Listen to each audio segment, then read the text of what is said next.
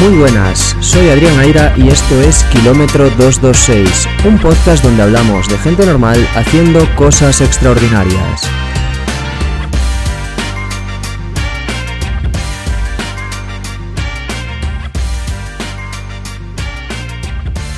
Yo vivo aquí en Inglaterra, tú vives en España, y creo que fuera de razones, fuera de explicaciones lógicas y todo lo demás, eh, creo que también es un poco la costumbre y la, cuánto de común es el hecho, pero creo sinceramente que en España el, tener entrenador es algo súper común y normal y aquí, por ejemplo, es, es muy extraño.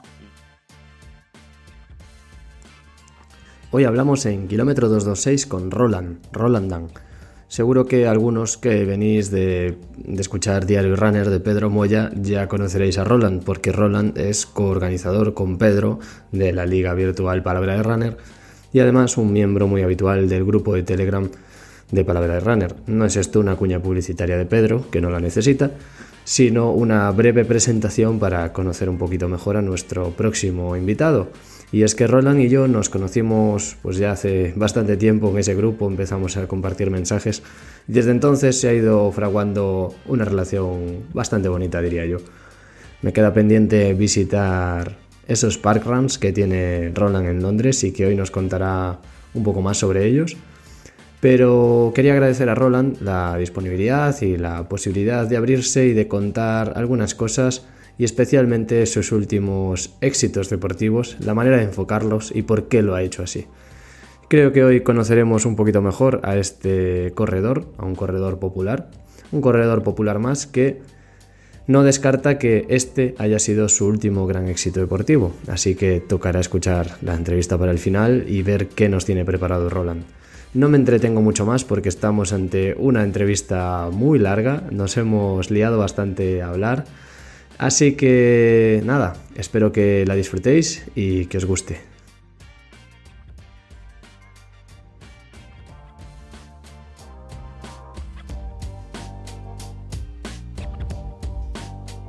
Pues bienvenido a Kilómetro 226, Roland, ¿qué tal? Tal cual. Yo me esperaba una ya digo, bueno, me dará, me dará 10 segundos de tiempo para componer mis eh, palabras que voy a decir. ¿Qué tal? Encantado de estar aquí. Eh, lástima de no tener un bizcocho que ofreces a tus otros amigos. Pero creo que la, distancia que nos separa también nos separa del bizcocho, lamentablemente. Claro, o sea, de hecho, una de las preguntas que te iba a hacer era relacionado con nuestra distancia, a ver si la reducíamos, pero eh, ya me adelanto entonces, voy directo al grano hago la entradilla y así te presento para el que no te conozca, aunque luego te dejaré que lo cuentes tú mejor. Roland, eh, conexión internacional. Eh, últimamente en kilómetro 226 no paramos de viajar y en este caso nos vamos hasta Reino Unido, hasta los alrededores de Londres, si no me equivoco, para hablar con Roland. Eh, diría el hombre sin patria. Efectivamente, es un, es, un, es un, buen título. El, em, otra forma de verlo es, ¿no? es el vaso medio lleno, vaso medio vacío. Ese es el vaso medio vacío, el medio lleno es eh, el hombre del mundo, ¿no? el, hombre galáctico, casi. Eh, sí, sí, sí, simpática porque, pues mira, al final eh, he acabado viviendo en, muchos sitios y este es el lugar que llamo casa ahora mismo y, y, estoy muy contento aquí, la verdad. Llevo, justo lo estaba pensando el otro día, en mayo haré 10 años aquí. Y en, enero, sí, en enero sobrepasaré el, tiempo que viví en España en su día. Habré vivido ya más aquí que, en España, o sea, se dice pronto. Curioso, curioso. Estás bien ahí, ¿no? ¿O vamos a reducir la distancia? Eh, yo estoy bien aquí. Yo estoy bien aquí encantado. Sé que estás intentando convencerme de, de volver a Vigo. Eh, hay muchas cosas de Vigo que, me gustan. No tenéis Aldi, así que por ahora eh, Vigo ni siquiera es una opción, porque evidentemente Aldi is life. Eh, pero por lo demás, volver a España complicado, la verdad. sí que es verdad que si tuviese que volver sería más en zonas tipo, pues eso, Vigo, Asturias, País Vasco, algo del estilo. Porque solo por poner en contexto a la gente, yo viví en España casi 10 años en, en Castellón, de todos los sitios. Y, sinceramente Castellón no es un sitio al que yo volvería y fácilmente ni siquiera pagando. porque una de las cosas que más me gustan es eh, lo verde y los bosques y, sinceramente no me importa la lluvia tampoco, por lo tanto Castellón de eso tiene poco y es zona de playa y es zona de calor de mayo a octubre y luego de octubre a, a mayo hay algo que ellos llaman invierno que no es invierno y, y, si te gusta el calor pues está muy bien pero a mí es que no me gusta el calor entonces el norte de España sí que en cambio es cada vez que vamos de visita o vamos por ahí es, es una pasada. O sea, si, ya te digo, si tuviese que volver es, es allí. Es, es, verde, hay montaña, es, es, una pasada. Desde aquí, desde kilómetro 226, un abrazo a toda la gente de Castellón. No tenemos nada en contra de ellos. Eh, solo yo, solo yo. O sea, el, el, si estáis ahí y estáis felices, eh, me alegro muchísimo por vosotros. Eh, yo lamentablemente pues no, no le cogí tanto el gusto, eh, pero vamos, sigo teniendo familia allí y, seguimos yendo de visita y está bien. Para ir de visita está bien, sobre todo cuando vas en verano y pasar calor, pues está muy bien. eh, capítulo Castellón aparte, ¿quién es Roland? Eh, es muy buena pregunta. Roland es, es, eh, es, muchas cosas. Es un, es un tío que, respecto sobre todo a, a este capítulo ¿no? del podcast, es un tío que, que, corre bastante, en el sentido de que corre mucho tiempo y mucha distancia y, y, y muchos días a la semana y todo lo demás. Es, es, un tío que se obsesiona con las cosas y su última obsesión es, la de correr. He tenido otras. Eh, también eh, hacía mucha, mucha bici montaña antes. Eh, y aparte de eso, fuera de mi vida, digamos, deportiva y de mis aficiones deportivas, pues soy eh, una persona que trabaja en el ámbito creativo. Soy diseñador, hago vídeo, hago foto, eh, hago webs, hago un poco de, de, todo en la parte creativa. Y, digamos que me gusta combinar la parte analítica de mi mente, ¿no? el análisis de datos, el, entrenamiento y el planificar y todo eso con la parte creativa también, ¿no? de crear y de imaginar y de pensar en cosas nuevas y de eh, digamos, tener los dos lados del cerebro estimulados a la vez. Es curioso porque sí que es cierto, o sea, yo por ejemplo, eh, la parte creativa coge un poco más, la parte analítica eh, es mi favorita. Y en tu caso, eh, eres un tío, por lo que sé, súper analítico, metódico, etcétera, y sin embargo después pues te desarrollas más en el plano creativo. Es bastante curioso. Sí, de hecho, casi te diría que en mi caso la parte, digamos, analítica y la parte de, digamos, metódica y tal es casi más como un hobby que hago yo aparte. Y, luego lo mío principal es, digamos, la, otra parte, ¿no? La parte creativa, la parte del diseño y todo lo demás, pero justamente el, el, poder desconectar de eso y, y, enfocarme en, es que yo qué sé, incluso el tema de la liga, la liga, famosa liga de palabra para runner, por ejemplo, toda la parte de, de montar las tablas, de montar todas las gráficas, de montar. Hay, es que hay, hay, un millón de fórmulas detrás de cada de las tablas y todo lo demás, y conexiones. El y Data Studio, que alguna vez hablamos de ello. Claro, es, es, todo en el Data Studio y esa parte a mí me fascina un montón, el, el, el, poder coger en plan, tengo todos esos datos, a ver cómo los puedo interpretar de una manera que además que lo haga de manera automática. O sea, comparado con el, la, la, primera jornada de liga que sacamos hace dos años, a cómo está yendo ahora. Eh, antes era todo manual, eran todo tablas manuales y todo funcionaba regular, digamos, necesitaba muchísimo de mi tiempo y ahora está casi todo automatizado, está todo bien montado y es, un, es un gusto el, eso, interpretar todos los datos y, y, jugar con esa parte. Y no es algo que haga en mi día a día, día y ni, ni es algo que haga en mi trabajo, pero es, es una manera, digamos, de desconectar un lado de mi cabeza. Un hobby que te dio seguramente también nuevas herramientas para el trabajo. Totalmente, sí, sí, sí. De hecho, más de una vez he usado ahora Data Studio para ciertas cosas de trabajo y, y va bien. Es que al final casi bueno. todo lo que hacemos, al final te hace crecer de una manera u otra y quieras o no, es que, es que incluso las cosas que, que hacemos corriendo o entrenando o analizando el correr y todo lo demás, que quieras o no, son cosas que luego aplicas a tu, a tu vida diaria. Yo eso me pasa muchísimas veces que a lo mejor estoy eh, jornada de trabajo, mmm, cerebro fundido, salgo a correr y se me ocurre una cosa para después aplicar en el trabajo. Y es en plan, mmm, ¿en qué mundo eh, dividimos lo que es trabajo de lo que es ocio si realmente cuando estoy de ocio saco mejores ideas para el trabajo? Totalmente, y, estoy seguro además de que eso tiene una explicación científica, ¿no? De el, el cómo alejarte físicamente o mentalmente de algo hace que luego justamente lo puedas interpretar o ver con otros ojos y te ayuda precisamente a, ver las cosas de, otra forma o de otra manera y te ayuda a darte ideas o lo que sea. A mí, por ejemplo, mis, mejores ideas siempre me, me, vienen en la ducha. Es el único momento en el que no estoy conectado a nada ni puedo ver nada y, no sé, supongo que mi cerebro aprovecha para, sacar ideas. Pues hablando de la ducha, me, me dijiste que pensaste en mí en la ducha, pero no tanto en mí físicamente o corpóreamente, sino en mi famoso test, así que voy con ello, que ya se me está demorando. Efectivamente, sí, sí. Además, eh, te lo dije porque es, es, verdad, es en la ducha donde pienso mis ideas, así que te dejo, te dejo empezar y ya, ya las tengo pensadas. Venga, pues esta seguro que no me respondes con rodeos y lo tienes perfectamente calculado. ¿Cuántas horas entrenas de media semanalmente? Eh, normalmente en mis últimas semanas eh, las cosas que estaba preparando sobre 8 o 9 horas corriendo solo, solo corro, no, no hago nada más, no, no, hago otras disciplinas, no hago otras cosas y evidentemente no cuento cosas como el foam o la ducha o lo que sea, así que correr puro, eso, 8 o 9 horas de normal.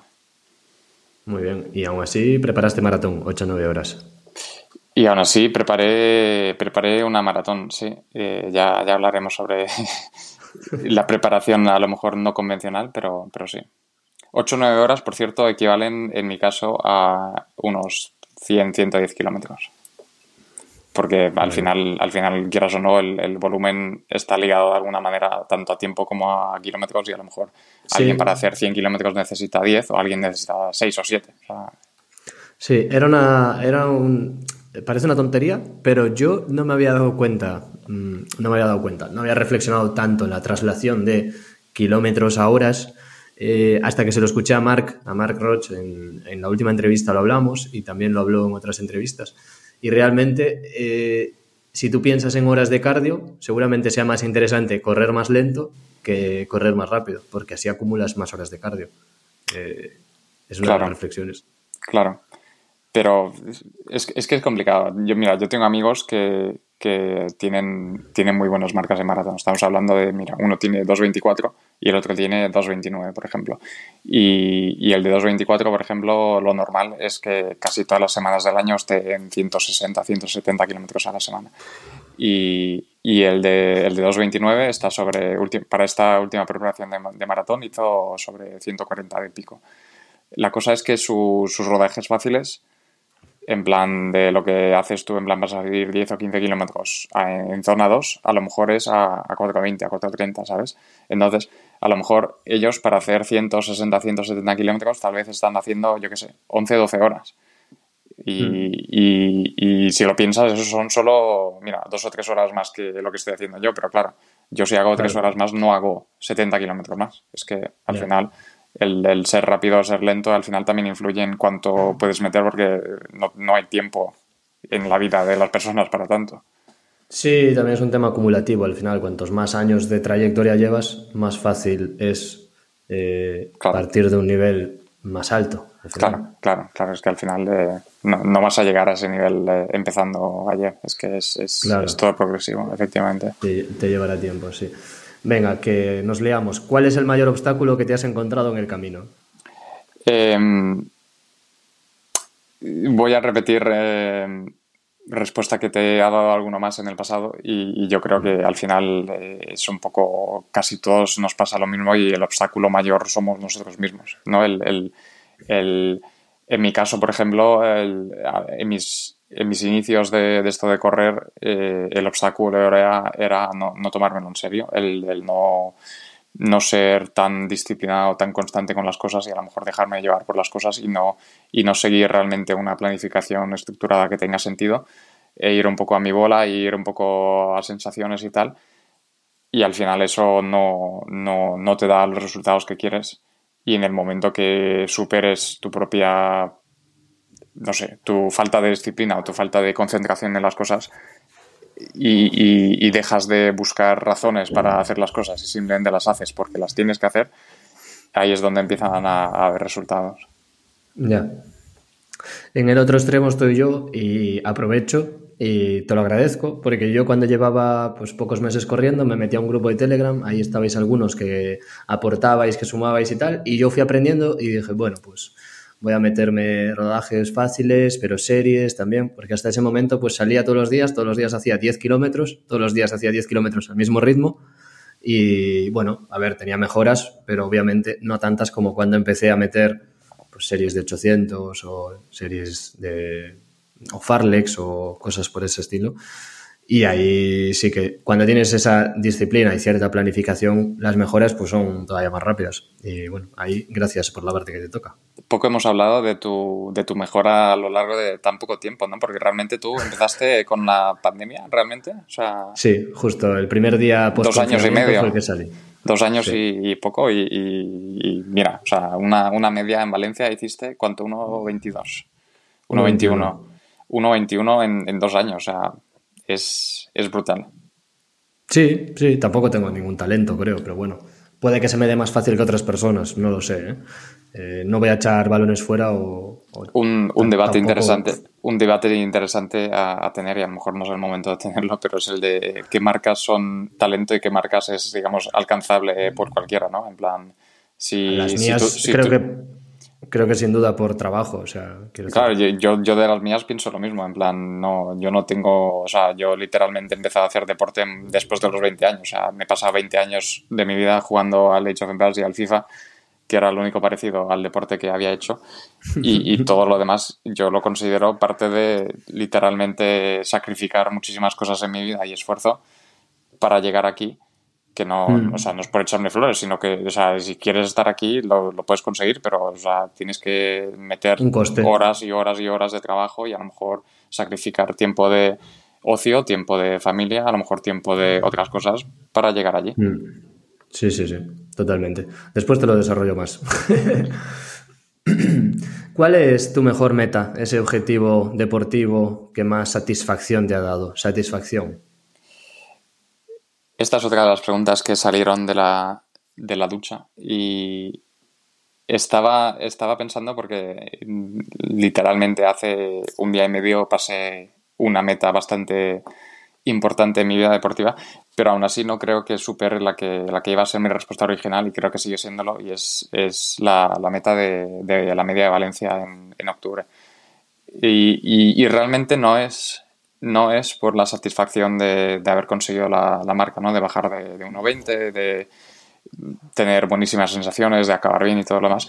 Realmente en, ese sentido para mí es, es la, meta por, por todo lo que ha conllevado tanto por una parte personal de preparación y, de llegar allí y de conseguir realmente lo que quería, pero sobre todo porque también fue la culminación de, de varios años de estar, por ejemplo, conociendo a gente como tú, a gente como a, Pedro y a, muchísimos más que, no puedo nombrar, y es el, el, poder desvirtualizar a, tanta gente el día de antes, cuando comimos juntos, y luego correr juntos en, el mismo día, y luego llegar todos a la meta y esperarnos los unos a los, a los otros y hacernos la foto y todo lo demás. Para mí ese, ese momento fue el, digamos, el, la culminación ¿no? de, tanto tiempo hablando juntos, entre todos, de preparando esto, de la ilusión de llegar a la carrera y tal. Para mí ese momento fue inolvidable y, evidentemente la marca también ayuda, pero creo que el, momento de eso, de conocer a gente tan, tan buena como, como tú y como todos los demás, creo que eh, solo por eso ya mereció muchísimo la pena. Pues me emociono, ¿eh? Primero por decirme esas cosas tan bonitas y segundo por acordarme también de lo bien que lo pasamos y las sensaciones compartidas. O sea, unos completos desconocidos. En principio con unos pantalones, con unos pantalones amarillos. Al, final. Eh, Creo que todos, nos, todos nos rajamos, menos, menos Joan, que, que desde aquí un, un, abrazo por, por mantener la, la, la, fe en el pantalón amarillo. Creo que al final todos nos rajamos por alguna razón u otra. Eh, y él fue fuerte y acabó con el pantalón amarillo, pero eh, a ver, en realidad el pantalón amarillo no está tan mal. a ver, eh, mi única razón, por ejemplo, para no llevarlo es porque no tenía bolsillos suficientes para llevar mis dos geles. Solo tiene un bolsillito pequeño atrás y digo, bueno, es un lío y, ya voy con el otro y ya está. Pero por lo demás, yo estoy encantado con el pantalón. Para el que no lo sepa, hablamos de un pan... Perdón. Para el que no lo sepa, hablamos de un pantalón amarillo de Zara, de Zara Athletics, eh, ¿Por qué? Porque un día Zara estrenó una colección y de deporte además. una colección de deporte, claro, y dijeron unos runners, pues y si nos compramos todos un pantalón amarillo de Zara y ahí fuimos, beta testers, o sea, eh, agotamos los pantalones amarillos, creo, de, sí, sí, sí, se agotaron. ¿Quiénes son estos locos? Y éramos nosotros. Y yo, mi caso, es verdad que la pierna me parece algo estrecha respecto a otros pantalones que tengo de la misma talla. Y me probé otra talla del pantalón y me quedaba más grande, pero. Mm, sí que es, sí que es verdad que el, el, el, encaje, el, tallaje es un poco, un poco extraño, ¿no? Porque eh, además recuerdo que varios nos pedimos dos, yo también me pedí la S y la M, y eso, o, uno quedaba un poco apretado por un lado y suelto por otro, o lo que sea, pero al final, mira, lo seguimos manteniendo para, para rodar y ya está. Habrá que hacer un 10K o algo así, menos exigente en cuanto a material y presentarnos todos con pantalón amarillo. Totalmente. Esta creo que ya me imagino la respuesta, eh, sobre todo por las últimas conversaciones que hemos tenido, pero ¿qué objetivo se te resiste? Eh, pues mira, me, lo preguntas hace una semana y a lo mejor te podría haber dicho algo, eh, pero ya puedo decir oficialmente que ya no tengo ningún objetivo que se me resista, ni, ni tengo ningún objetivo personal que diga necesito esto para, yo qué sé, para sentirme completo, para sentirme feliz o para sentirme lo que sea en Valencia cumplí uno de los grandes que me quedaban, que era bajar de 1,20. Y, y luego siempre me quedó la espinita de una más y es la que al final acabé cumpliendo ayer. Y, ya está. La verdad es que es, es una, una, satisfacción y una paz mental bastante grande el, poder pensar que, que, ya está. Ya no tengo ninguna. O sea, literalmente no tengo ninguna presión encima de, de nada. O sea, de tengo ciertos números en 10, en 5, en media, en lo que sea, y no tengo ninguna necesidad de, nada, o sea, no, ni el run run, ni el nada de es que necesito esto. Es, es paz absoluta, lo cual da mucha eh, satisfacción. Sin duda, y enhorabuena. Para el que no lo sepa, ¿qué es esa marca que hiciste ayer? Pues mira, ayer debuté oficialmente en el maratón y, acto seguido eh, me jubilé oficialmente de maratón. No, eh, debuté en maratón y, hice 2 horas 56 y 27. Y, la marca que quería eh, batir o conseguir era bajar a 3 horas. realmente antes había corrido una maratón una vez en una de estas maratones virtuales que, que hicieron durante la pandemia y básicamente yo corrí solo y fue un día muy malo en muchos sentidos y, realmente no era una carrera que me llegara a preparar en serio ni nada, era parte de, digamos, yo estaba entrenando para otras cosas y digo, bueno, voy a hacer esto en plan locura a ver qué sale sin, sin ningún, mucha pretensión, pero a la vez fue un día terrible en muchos sentidos, ¿no? El, tiempo, el frío, el barro, la lluvia, el viento, yo solo y todo lo demás y, salió bastante terrible en todos los sentidos y creo que fueron 3.31 o así y básicamente aparqué la maratón allí y dije, bueno, ya, ya he corrido la distancia, ya está, tampoco es para tanto. En el sentido que no, no, no, no me llamaba el, volver a repetirlo y tal. Eh, pero a la vez, eh, sobre todo este último año, eh, estaba pensando, ¿no? En plan, pues mira, tengo la... en 10K ya he conseguido el tiempo que quería, en, en media también estoy a punto de conseguirlo y tal pero realmente nunca he corrido una maratón oficial, ¿no? Con dorsal y, con gente y todo lo demás. Y claro, el, mítico sub 3, ¿no? Siempre está, siempre está ahí detrás de la gente, que en realidad, a ver, yo qué sé, es, un, es un número más que más de uno ha conseguido 3 horas y 5 segundos y está hecho polvo y es en plan, pero tampoco es, tampoco es, así, ¿no? Pero es, es, totalmente, totalmente absurdo y es, es fácilmente parte de la fragilidad masculina, ¿no? Porque seguramente en, en otros géneros no estén tan preocupados por, por absurdeces así, pero, pero mira, así, así es el, el ser humano. Y, y yo dije, pues mira, eh, es, es, uno de esos números eh, míticos y, y, yo también quiero estar ¿no? en, esa, en ese selecto grupo de gente de, de conseguir bajar de tres, simplemente por, por la satisfacción de personal de, de, decir, mira, he trabajado para llegar hasta aquí, lo he conseguido y, ya está. Mm. Y una vez conseguido, pues eh, puedo aparcar maratones, puedo aparcar todo lo demás porque, porque ya está. Sin duda, eh, yo nada que decir, o sea, aplaudo. Eh, tienes todas las marcas, eh, todos tus objetivos cumplidos, así que bueno. cuéntame, algo normal de Roland y algo extraordinario. Mira, llevo pensando en algo normal que te podría decir desde hace semanas y, la única cosa que puedo afirmar a ciencia cierta de que es algo normal, y creo que seguramente mucha gente le pase, pero es algo que es muy mío, y es que me encanta comer. O sea, mi, mi pasión en la vida es, es, comer. Y no es en plan, es que me gusta el caviar de no sé qué, me gusta el... No, a mí me da igual. O sea, yo, a mí el, el, hecho de comer cuando tengo hambre es, es lo que me da satisfacción. O sea, me da, me da más felicidad el comer cuando tengo hambre que el bajar de tres horas de maratón. O sea, es, es así. Sin duda, de los mejores placeres que hay en la vida. Tal cual. Eh, y es algo normal, porque lo comparten ahora, millones de personas. Ahora le llaman alimentación intuitiva, a comer cuando tienes hambre. Alimentación, literalmente es la primera vez que escucho esto. Y luego lo tengo no, que buscar pues sí en Google. Porque es intuitiva. Búscalo. Existe, que es, existe comes cuando. No. Solo comes cuando tienes hambre. No, digamos que no te dejas pervertir por factores externos y te guías un poco más por lo interno. No tiene nada que ver, de hecho, con esto que estamos diciendo, es básicamente todo lo contrario, porque eh, comer cuando tienes hambre, a veces el hambre puede ser más psicológico que, que fisiológico. Mm, curioso. Movidas estas que inventa la gente para venderte algo, seguramente. Seguramente, sí. Sí. ¿Y algo extraordinario?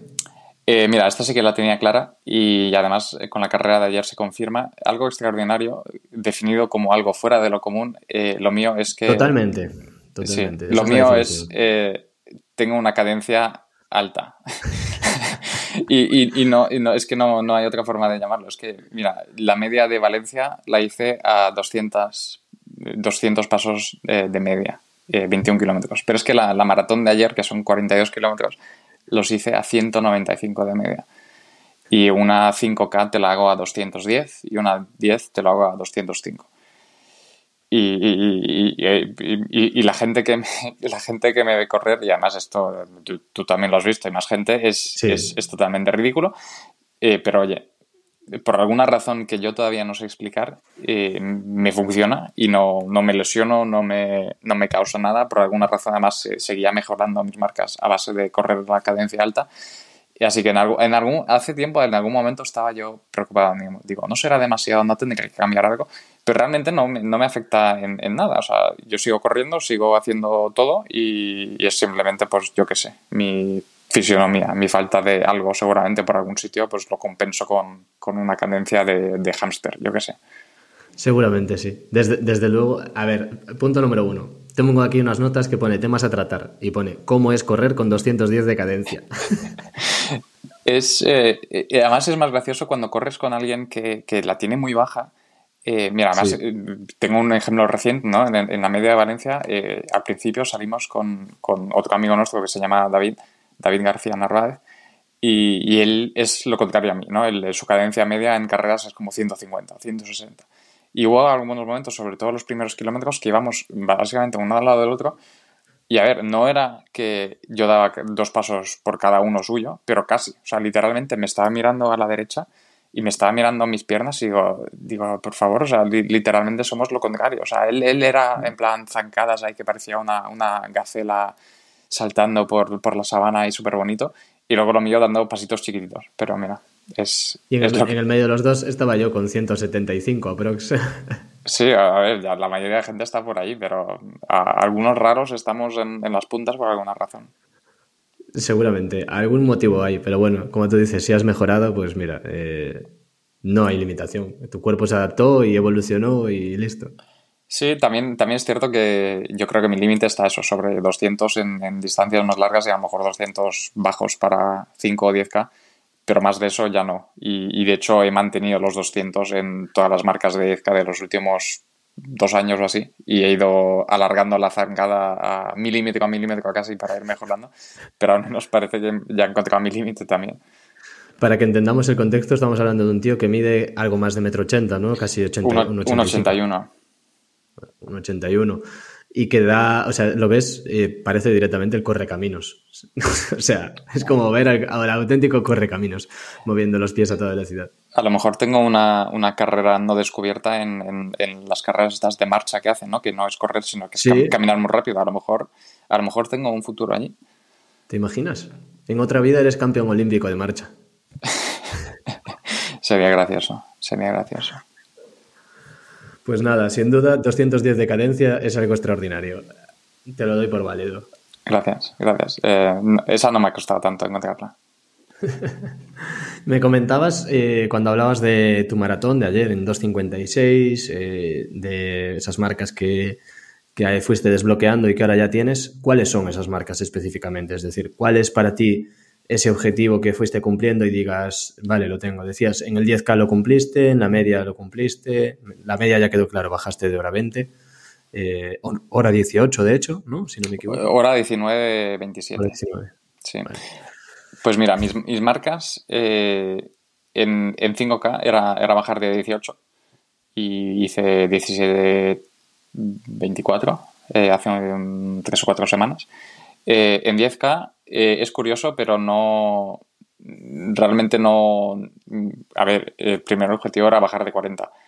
Y, de hecho me, tengo la ilusión de que la primera vez que bajé de 40 era para la, primera 10K que organizamos para la Liga PDR y era la primera vez que bajaba de, de 40 en 10K y, creo que pocas... habla, hablas de mí, pero de esto hace un año y medio. Eh, de esto, sí, sí, esto fue en, en abril. Bueno, dos años va a ser ahora. Fue, fue en abril del, del 21. En mm. abril del 21 hice 39, 35 o 30 y largos. Y era la primera vez que bajara de, de 40. Y realmente... 39. 39, 39, 30 y algo, sí. O sea, bajé 20 segundos, básicamente.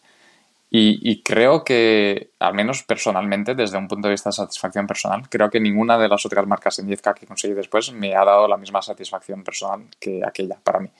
Por lo tanto, para mí, para mí el, haber bajado de 40 aquella vez y de esa manera es, eh, digamos, la mejor satisfacción que he tenido. Y, desde entonces, la última marca que tengo, eh, también para la liga en, en septiembre de este año, es de 36, justos, pegados.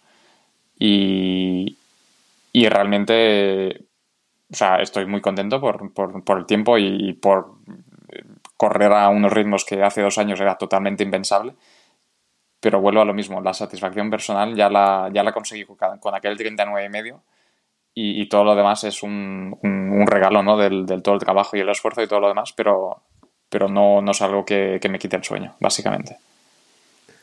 Pues nada, ahí quedan. La de sub 40 es curioso porque hay mucha gente con buenas marcas en media maratón y buenas marcas en maratón que se le resiste. Por ejemplo, la barrera del 10K sub 40 es, es bastante curioso, sí. O sea, es como, no sé, por algún motivo a la gente. Yo creo que sí, yo creo que, a ver, no, las típicas marcas que, la gente siempre quiere bajar, ¿no? Es 20 en 5K, 40 en 10K, ¿no? 90 minutos en, de media y, 3 horas en, en, maratón.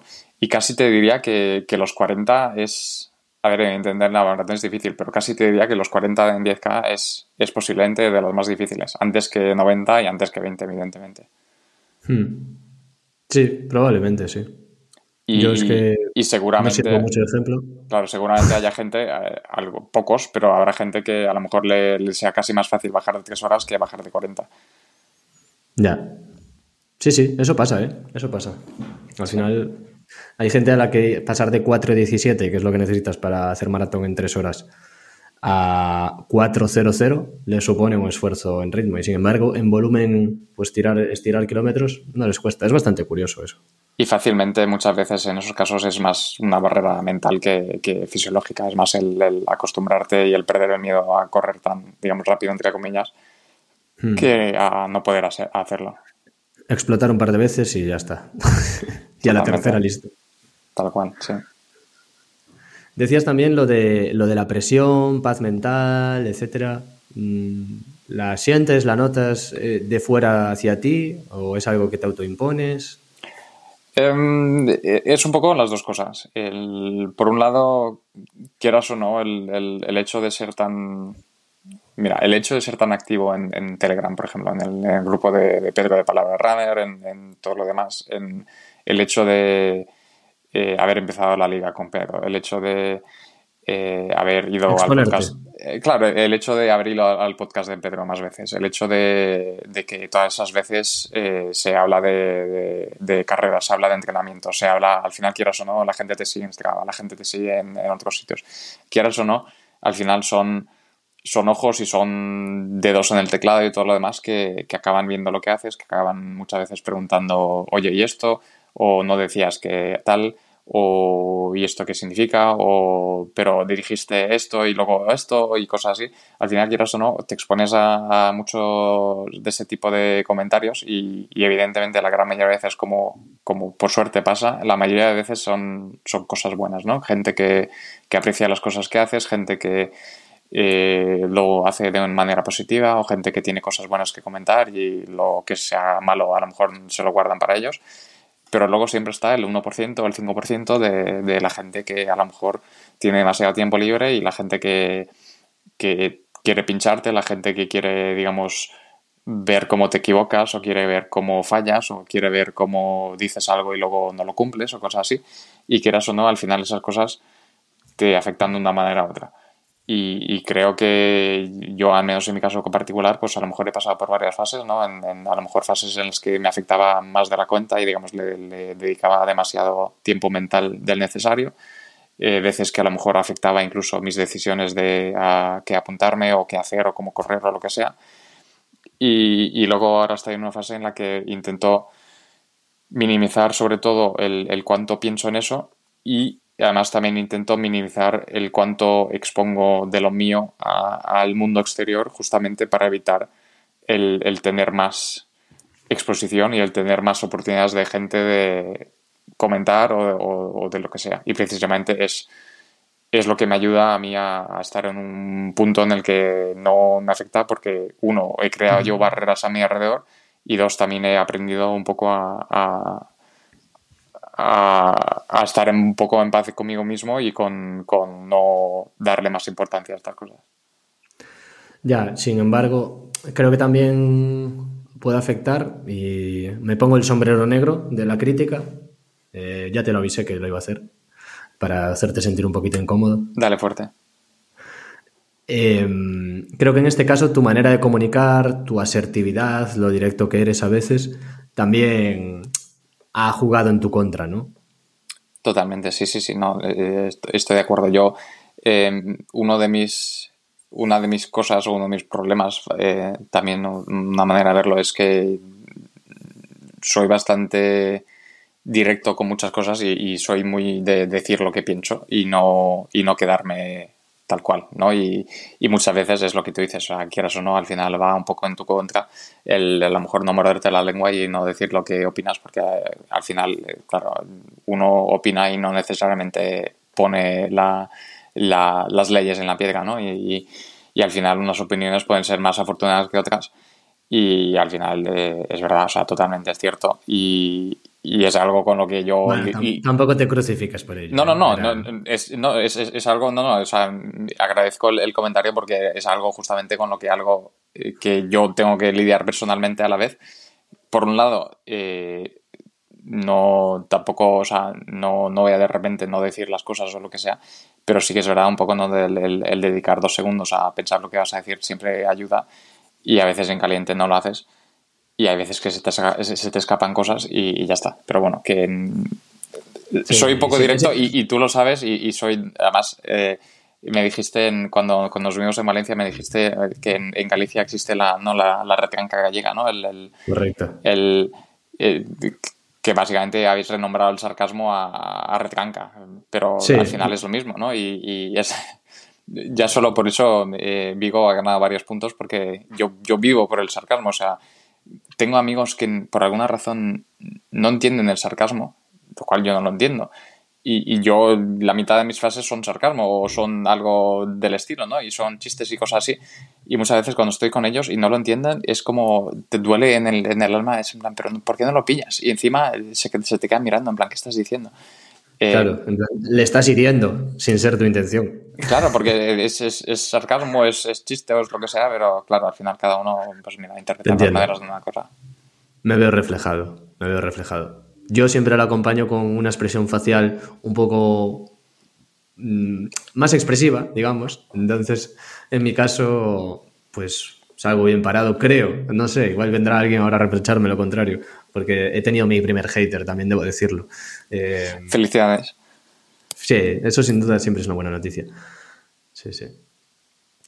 Y decías también una cosa que pusiste barreras o mecanismos ¿no? para aislarte. Eh, por ejemplo, veo en tu Strava que has preparado un maratón con 40 kilómetros semanales. ¿Es posible esto? Eh, el secreto que no nadie te cuenta para bajar de tres horas de maratón. Eh, no, las, barreras, mira, ya que estamos hablando de Strava, antes de, tocar el tema maratón, eh, otra de las cosas que hice hace, no sé, hace tiempo ya, a lo mejor hace un año, es tengo Strava en privado, por ejemplo. lo tengo en privado justamente para evitar, digamos, ojos no necesarios he aceptado, también te puedo, te puedo decir, o sea, he aceptado el, el 95% de la gente que me pide eh, acceso a mi Strava o seguirme, eh, les acepto, ¿no? O sea, mientras tengan su, sus, mientras sus trabas sean normal, ¿no? En plan, suben sus entrenamientos y hacen sus cosas y tienen un nombre y una foto, es muy raro que no los acepte. Eh, luego que haya gente que a lo mejor no los acepto aposta porque sé quiénes son, pues eso ya es otro tema. Pero ese es simplemente eso, el, abrirlo solo a, a quien me genere confianza. Y, volviendo a tu pregunta inicial de cómo haces eh, una maratón en menos de tres horas eh, con 40... ¿Te salen 40 kilómetros semanales? No lo sé, lo he dicho al azar, pero por ahí. Eh, fácilmente menos. No, mira, el, las últimas seis semanas, que es lo que hay de aquí hasta la media de Valencia, el 70% de las carreras las tengo en privado.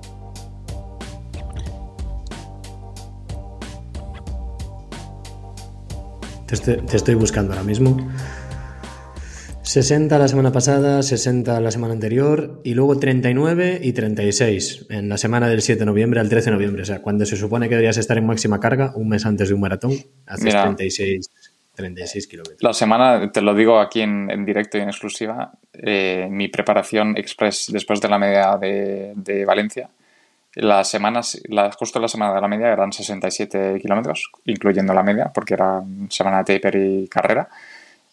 En la semana siguiente 96 kilómetros, la siguiente 105, la siguiente 102, luego 86, 73 la semana pasada y, bueno, la semana anterior a la pasada.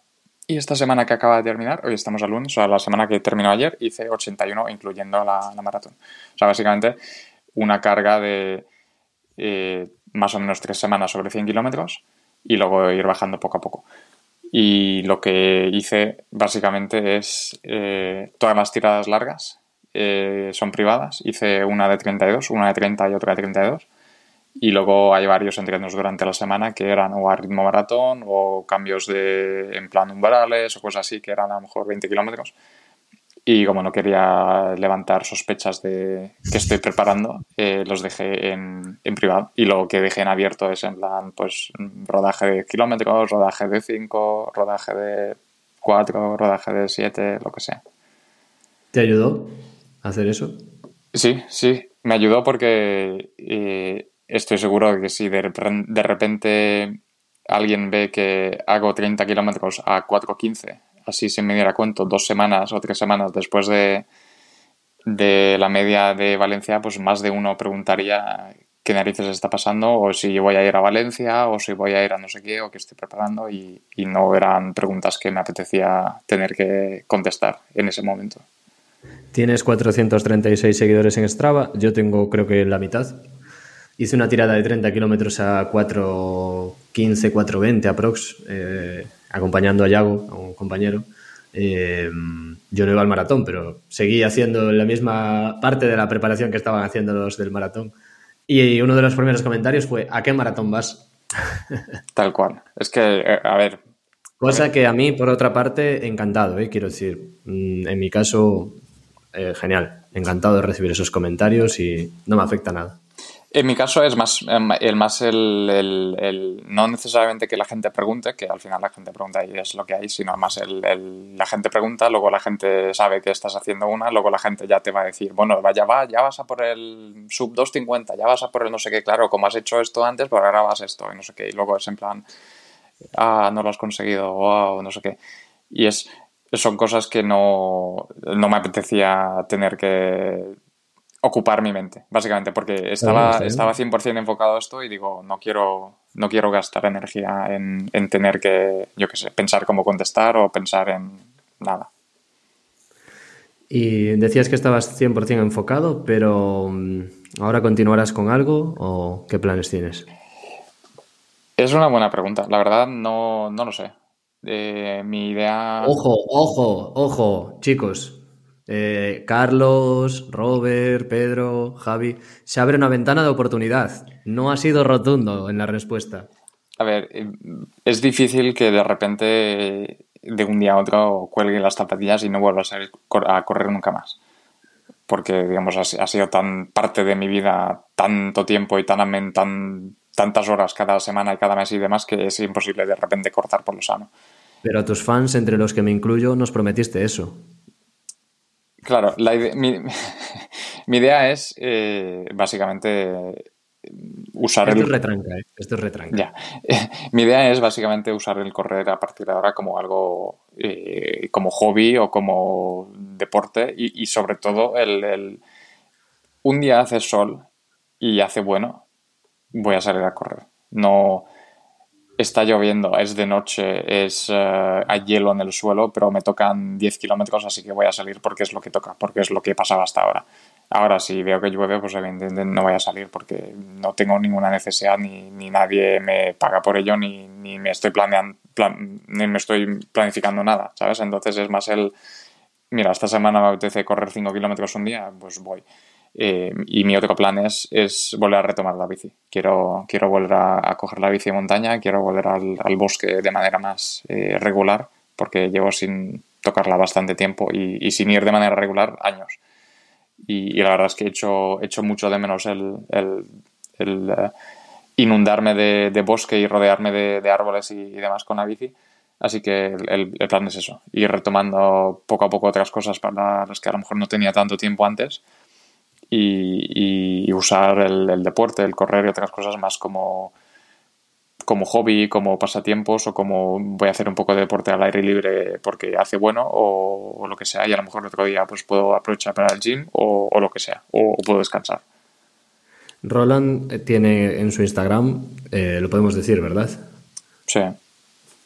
Roland Dan tiene unas fotos espectaculares de los bosques estos de, de los que habla en Reino Unido Cosa que por aquí ya tenemos poco, porque realmente quedan pocos bosques mm, bien conservados y los que hay, pues simplemente aquí son parques nacionales porque es casi una especie en extinción.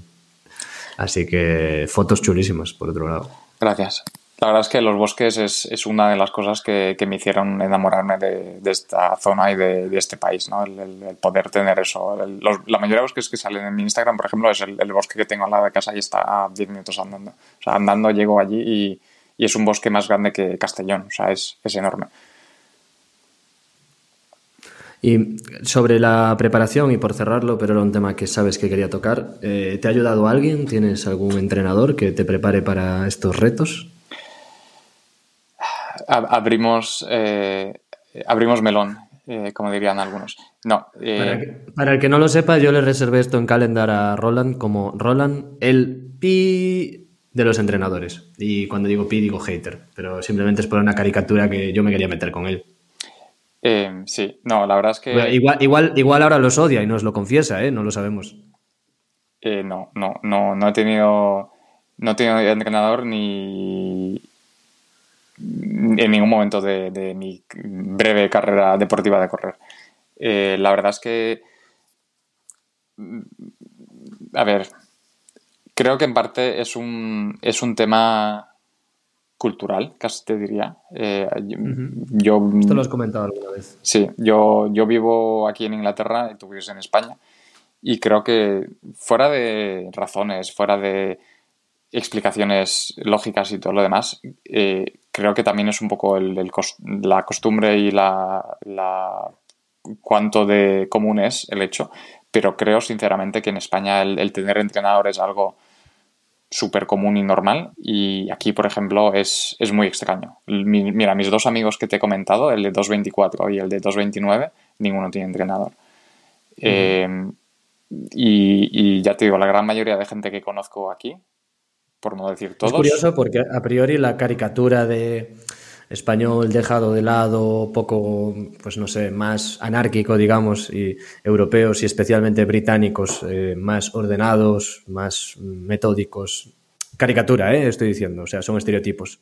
Pero me llevaría a pensar que la gente en Reino Unido, pues opta por planificaciones más marcadas, por contar con un profesional. Aquí también a veces se comenta ¿no? que nos cuesta pagar por ciertas cosas. Eh, un entrenador hay que pagarlo. Sí, es, es, es, es, verdad que, por ejemplo, en España se, se, muchas veces se dice, se dice lo de que cuesta pagar por cosas, pero por otro lado, por ejemplo, en, en, el ámbito de correr es muy fácil que la gente pague por cosas, ¿no? En plan, voy al fisio cada dos semanas a descargar, voy a mi entrenador, no sé qué, voy al otro, no sé qué, voy a comprarme esto, lo otro. Eh, también es verdad que allí, evidentemente, es todo mucho más barato, entonces ayuda un poco. También se cobra menos. También se cobra menos, claro. Pero, eh, mira, volviendo al tema del entrenador y la, cultura de aquí, por ejemplo, eh, a diferencia de España, por ejemplo, aquí la cultura del club de atletismo, club de correr, está muy arraigada. Y, y la gran mayoría de, a ver, no, no voy a decir la gran mayoría, ¿no? mucha gente que corre más allá de voy a ponerme unas zapatillas y salir una tarde, la gente que, digamos, usa correr como una afición, la mayoría forman parte de un club y, yo, por ejemplo, mismo formo parte de un club desde hace cinco años, el, club local de aquí. Creo que en, en, en la ciudad de donde vivo, creo que hay dos o tres clubes. Eh, y lo que consiste, por ejemplo, en, mi, mi, club en particular es, eh, por ejemplo, cada miércoles tienen sesiones de, de pista, donde pues tienen, eh, tienen entrenadores del club que ponen la sesión, ¿no? En plan, pues esta semana hacemos un farlek, no sé qué o lo que sea y, toda la gente va y a lo mejor hay 200 personas que aparecen en la pista y ese día se hace pista, por ejemplo. Y hay, y hay días que aparecen más de 100 o más de 150 personas. Eh, sí. Hay que regular el tráfico en la pista. Eh, totalmente, o sea, hay veces que o sea, se usan los ocho carriles y, como no tengas cuidado tienes que estar adelantando gente.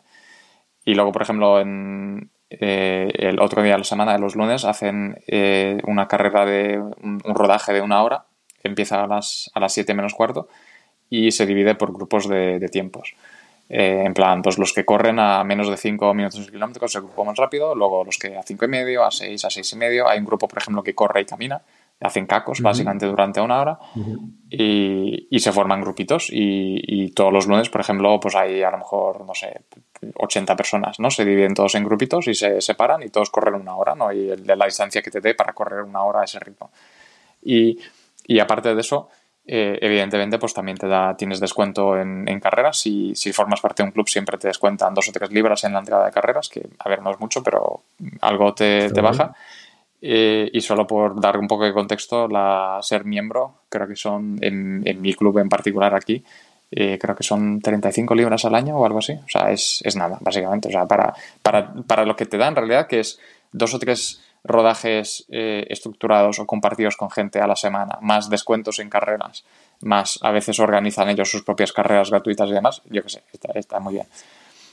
Está genial, o sea, está genial, te lo digo yo. Y, y, por eso te digo, entonces muchas veces, por ejemplo, los, los, propios entrenadores del club, que tienen sus propios entrenadores, a veces eh, ayudan a la gente, ¿no? En plan, tú puedes decir, oye, pues me estoy preparando tal, que me aconsejas o me puedes ayudar con lo que sea, pero no, no existe la figura del yo soy un entrenador de running eh, personal o particular o privado, como se llame, y, y, yo monto mi grupo o tú me pagas X al, al mes o lo que sea y yo te hago un plan Casualmente conozco uno, porque además es miembro del club y aparte lleva eh, gente principiante en su club y a veces organiza en plan, pues eh, hago, voy a, voy a venderte un plan de 5K, por ejemplo, y hace eso. Pero quitando esta persona, o sea, no conozco ningún entrenador ni nadie, nadie que lo haga. Entonces, por eso digo, desde un punto de vista cultural, es, digamos, mucha gente corre porque forma parte de un club, porque, por ejemplo, hacen los parkruns, ¿no? Porque son carreras gratuitas que hacen los sábados. Cada, cada sábado hacen una 5K en la mayoría de, ciudades de este país. ¿En cualquier eh, parque? En, en, a ver, suele ser un parque, o sea, es siempre el, el, mismo parque en la ciudad, pero es en un parque. O sea, muchas veces te encuentras a gente paseando porque no, no van a cerrar el parque para ti.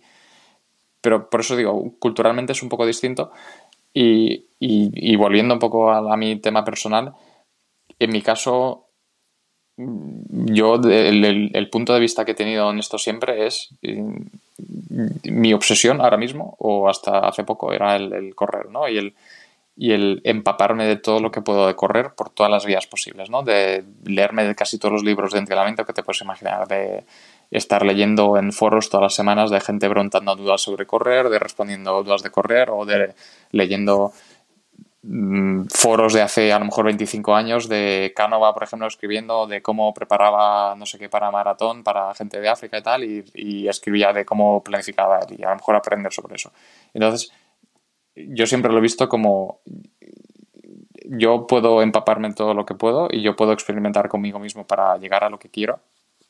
Y sinceramente, para las marcas que hemos comentado, al final es cuestión de ciertos conceptos básicos que la mayoría de entrenadores van a aplicar, que luego te van a dar un, un 2% extra de cosas específicas de ese entrenador, posiblemente.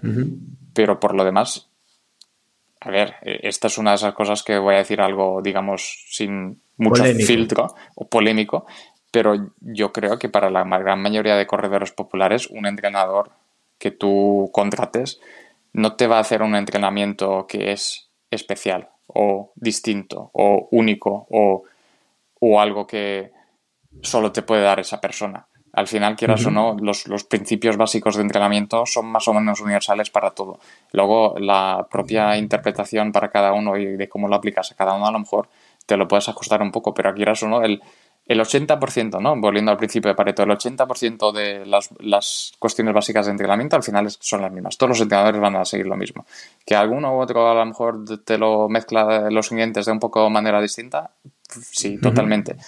Pero de ahí a pensar que mi entrenador es el que me va a conseguir esto, no. Al final es mucha gente coge entrenador porque es, es más fácil, ¿no? el no tener que no tener que leerte todos estos libros, todos estos foros o todos, todas estas cosas y, el, no tener que experimentar contigo mismo y a lo mejor tener una persona que te lo haga todo por ti y además tienes esa... Eh, cuando se me ocurra la palabra en español, el, tener una persona a la que rendir cuentas, ¿no? El, el, tener una persona que te mande el plan de entrenamiento y a la que además luego tienes que, digamos, cumplir con lo que te ha pedido, eso es totalmente válido y totalmente cierto porque funciona, ¿no? Quieras o no, el, tener a alguien que a, la que rendir cuentas y además esa persona te lo prepara todo por ti, tú no tienes que preocuparte de pensar, es algo que es súper valioso porque, digamos, te libera a ti. Eh, en mi caso, eh, soy un poco más parecido a, tu, a tu otro invitado, ¿no? A Auriol, de, del... Nos gusta el, el hecho de entrar en, en, todo esto, en planificarlo nosotros mismos y en, en pensar en todo eso justamente como algo eh, parte del, hobby, ¿no? El, yo, el yo poder planificar mis entrenamientos o yo el poder seguir ciertos planes de entrenamiento, ver cómo me afecta una cosa a otra y ver cómo funciona, al final es parte de, de, mi, de lo que me gusta de, correr. Pues ahí queda tu opinión. Yo no tengo nada que replicar, nada que reprochar, no lo voy a convertir esto en un debate porque ni siquiera yo tengo una opinión muy clara. Solo añadiría un punto importante que varios lo habéis mencionado respecto al entrenador, la figura de rendir cuentas. Y para mí es la menos relevante de todas. De hecho, mi entrenador a mí, en plan, pues directamente me dice, no tengo, o sea, sé que a ti no te voy a perseguir en las cosas y generalmente a nadie del grupo que tiene, porque me lo ha dicho.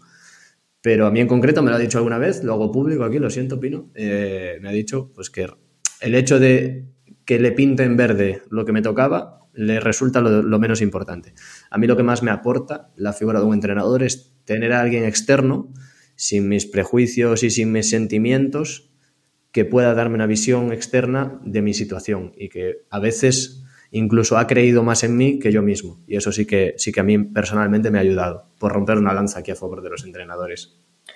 Y, es, un, es, un, punto totalmente válido además creo que el, el creer en uno mismo es algo de lo que, o el mejor dicho, el no creer en uno mismo es algo de lo que muchas veces todos pecamos, ¿no? El, el, mm. um, sí, sí. Que, no quiere decir, que, no, que no quiere decir que yo no crea, pero muchas veces tienes momentos de flaqueza, entrenos que te salen mal y uno solo que se lo tiene que comer y que se lo tiene que autogestionar, pues lo magnifica, ¿no? Cuando compartes eso con otro, te ayuda a descargar parte de la responsabilidad y a verlo también en otra perspectiva. Claro, y fácilmente esa persona a lo mejor puede tener la, sangre fría o la cabeza fría de, interpretar todas tus últimas semanas y decir, oye, vea por esto, porque ahora, aunque ahora mismo creas que no, yo sí que sé que lo puedes intentar, ¿no? Y a lo mejor ese pequeño chute de motivación es lo que va a hacer que lo consigas, porque de repente, digamos, te ves capaz de hacerlo.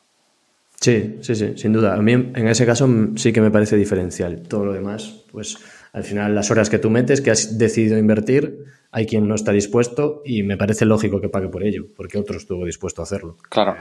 Y, y, lo de, y volviendo a lo de rendir cuentas, yo creo que muchas veces ni siquiera es el hecho de que tu entrenador luego te vaya a recriminar que no has hecho algo o que te diga lo que sea, sino es más un, un punto de vista de uno mismo personalmente a lo mejor no quiere decepcionar o, o no cumplir mm. con algo, ¿no? Por, por, por, lo, sí. por, la razón que sea. Que luego a lo mejor tu entrenador es, es como el tuyo, ¿no? Que yo qué sé, o sea, llevará tanta gente que, que no estará pendiente de a ver si cumplen todo a rajatabla, ¿no? Es más el, el desde un punto de vista eh, personal. Sí, sí, sí, sí.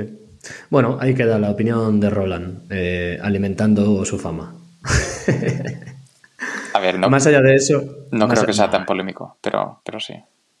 Es broma, es broma. 100% broma. Y además sé que conozco algún entrenador al que le va a parecer genial o le va a dar igual lo que has comentado. Quiero decir, no se va a sentir interpelado o herido.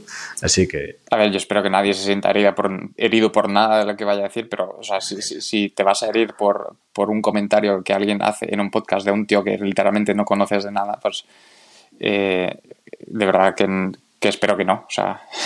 Nada, que va. Pasemos capítulo porque le estamos dando eh, sí. demasiados rodeos. Eh, te prometí que no nos, eh, no nos demoraríamos demasiado, que no duraría tanto, pero la verdad es que me quedan algunos temas que tocar. Yo, yo tengo tiempo. Eh, ¿Tienes tiempo? Si alguien ha llegado hasta aquí, eh, pido perdón por enrollarme. Eh, espero, por vuestro bien, que estéis escuchando esto a mínimo 1.25 y si es 1.50 mejor, solo para que no se haga demasiado largo. Pero por lo demás, yo, yo encantado de seguir charlando contigo. Hasta ahí os lo acepto. Eh, aprovecho y digo un saludo a mi amigo Javi, que los escucha por dos y es un asqueroso. Lo quiero mucho. ¿Es el amigo Javi que yo también conozco? No, no, no, no es menos otro. Mal, este es otro. No, no, corre ni nada, nada. Ya, a dos, a dos yo tampoco he llegado, la verdad, es, es, es too much. Por dos me parece feísimo, un gesto feísimo. Pero bueno, te agradezco la reproducción, Javi, gracias, te quiero, tío. Eh, Solo tienes que decir más despacio para que te entienda. No, él está acostumbrado. Si en persona me dice que lento hablo. ya. Eh, te quería comentar también eh, qué te ha dado correr, qué te ha aportado, porque al final toda esa disciplina, todo ese compromiso te, te aporta para otras facetas de tu vida o pues es algo que no aplicas, que da igual. Sí, a mí, a mí lo que más me ha aportado es el, el, el aprender a, a, tener disciplina y a, a, cumplir con las cosas porque es lo que toca y no porque es lo que me apetece. Y esto se aplica a muchas cosas de la vida, ¿no? Hay veces que es que no me apetece hacer X o es que no, no se han dado las circunstancias necesarias para hacer esto y no me apetece hacerlo. Pero es que si, si, solo hiciéramos las cosas que nos apetecen, haríamos muy pocas cosas o haríamos cosas que no son tan buenas necesariamente. Entonces, esto es algo que aplico en, mi trabajo y en mi vida personal, el, hecho de tener la disciplina y la, la capacidad mental de decir, eh, toca esto y es, es, lo que hay y ya está. Y luego ya me voy a otra cosa. Sí, yo llevo cultivándolo bastante en los últimos años, no siempre fue así pero también es verdad que el deporte me ayudó a que todavía lo lleve un paso más allá y en mi caso, o sea, solo me ha traído cosas buenas. Eh, y por otra parte, decías que te expones bastante, que comentas bastante, que participas en foros, en chats, en Telegram, etc. ¿Qué te ha dado Internet? No, no sé ni por dónde empezar esta pregunta. Es, eh, Internet es... Eh... Mira, yo soy una persona eh, introvertida al 100%, ¿no? El, hecho de estar con, eh, con gente, con cualquier, tipo de persona en, en público, eh, me corto bastante y, me cuesta mucho ser yo. Y me cuesta ser el, el yo que yo creo que soy desde dentro. Eh, por, por, las razones que sea. No, no, me gusta hablar con desconocidos, no me gusta hablar en público, no me gusta, yo qué sé, todas estas cosas típicas de introvertidos, ¿no? Eh, sí. la, la, cosa es que Internet me, me ha desbloqueado mi, mis miedos a, que me causan ser introvertido y, digamos, me dejan ser mm, de, desde detrás de una pantalla, desde, desde, detrás de un teclado, me dejan ser mm, abierto, me, me dejan ser, eh, no tener miedo a, a escribir, a participar, a, a contestar, a, a, subir cosas o lo que sea, porque, digamos, me quita esa, esa barrera mental. Entonces, Internet me, ha dado muchas cosas, me ha permitido ser yo mismo en algunas cosas. Y luego otra, otra de las grandes cosas de, Internet es que me ha permitido conocer a, gente que, que, voy a llevar conmigo muchísimos años y casi toda mi vida. Gente como tú. O sea, fácilmente es, es el, el hecho de poder conectar con alguien que está en Vigo ahora mismo con su bici colgada en la pared y yo estoy aquí en, mi casa a miles de kilómetros y, podemos hablar y podemos conectar y charlar sobre todo esto es, es algo que, yo que sé, nuestros padres no tuvieron, nuestros abuelos ni siquiera conocían el concepto y es, es algo invalioso, ¿no? El poder conectar con gente que tenga, que comparta tus, tus aficiones, tus hobbies y todo lo demás y compartir compartir entrenamientos, compartir conocimientos y todo lo más es súper es, valioso. Y, incluso volviendo a lo mismo, ¿no? lo de entrenar y, beber toda esa información de correr, es gracias a Internet. La gente hace 50 años, hace lo que sea, si quería aprender sobre cómo entrenaba la gente en tal grupo o en tal país o en tal lo que sea, no se los podía apañar muy bien. Y, ahora mismo lo tenemos todo al, al alcance de unas teclas, básicamente. Sí, sí. En este caso, sentimiento 150% compartido.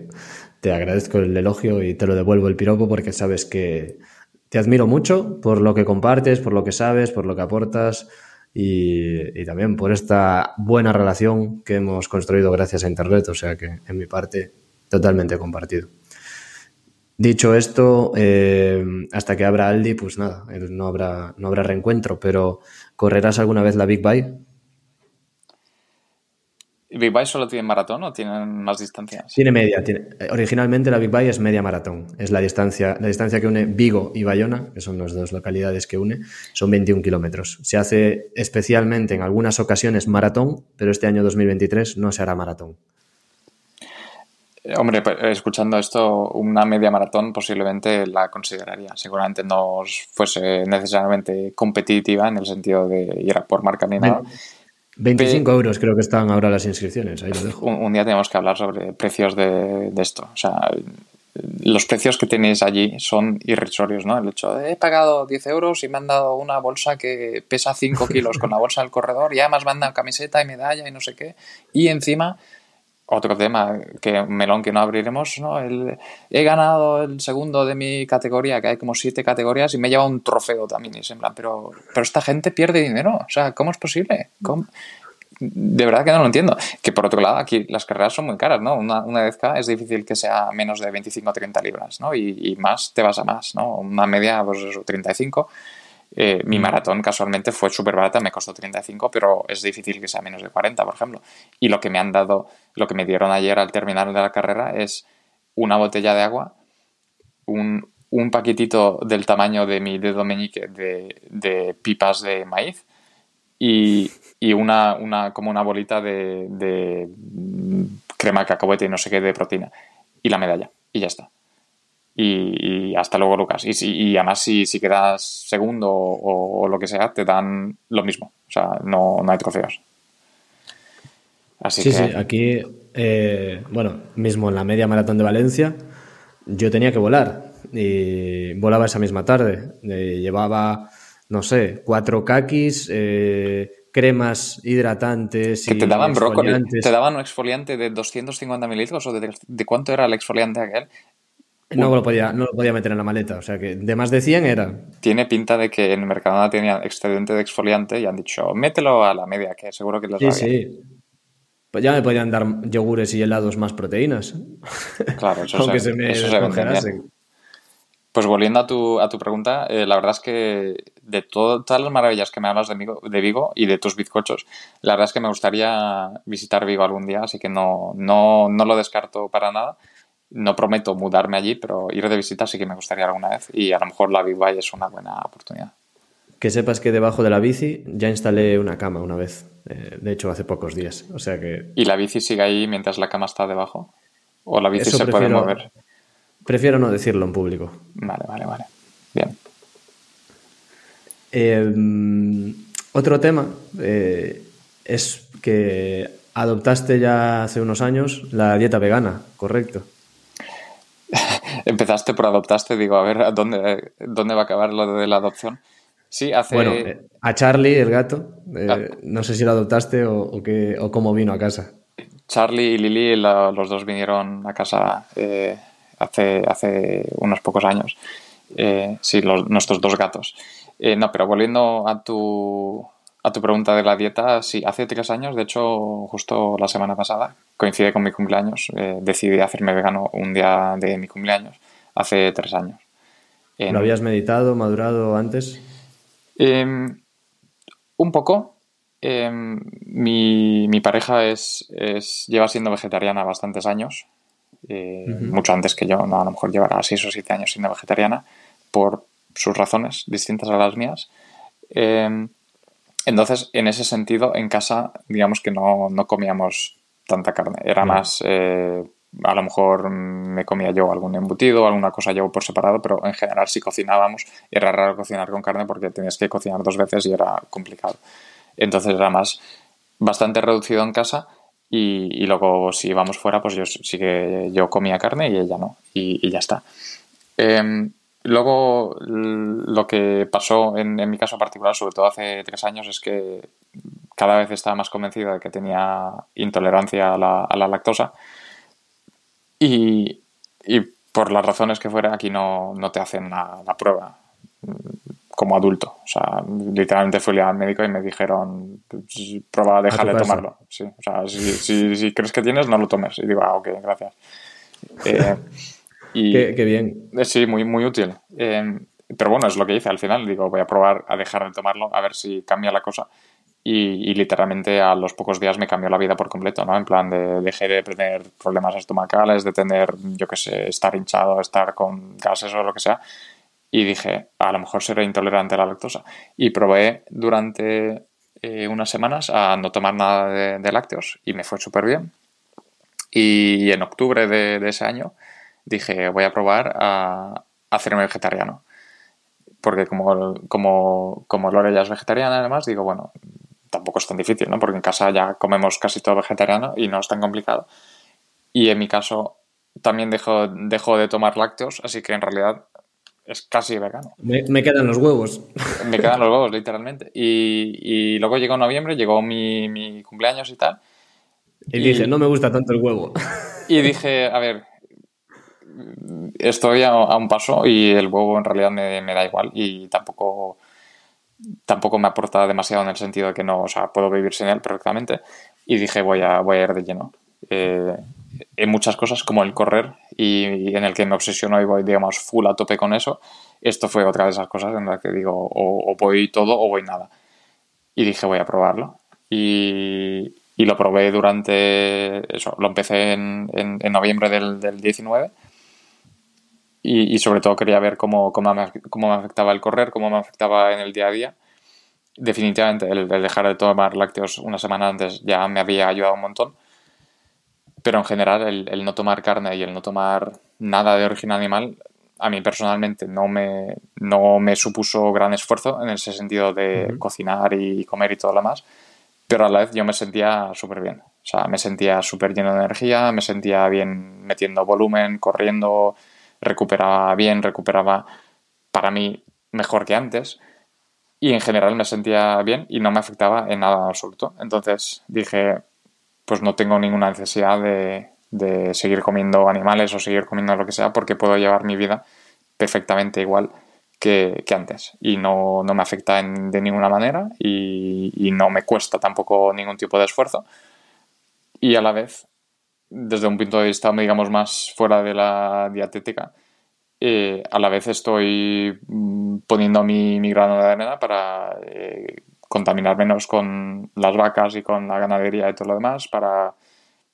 tampoco matar animales innecesariamente y todo lo demás, y digamos, está la parte ética de, del consumo de animales y del consumo masificado de animales y todo lo demás, y dije, bueno, al final, si quiero, si quiero si quiero seguir acorde a mis principios en otros valores de mi vida, digamos que debería aplicarme lo mismo en esto también.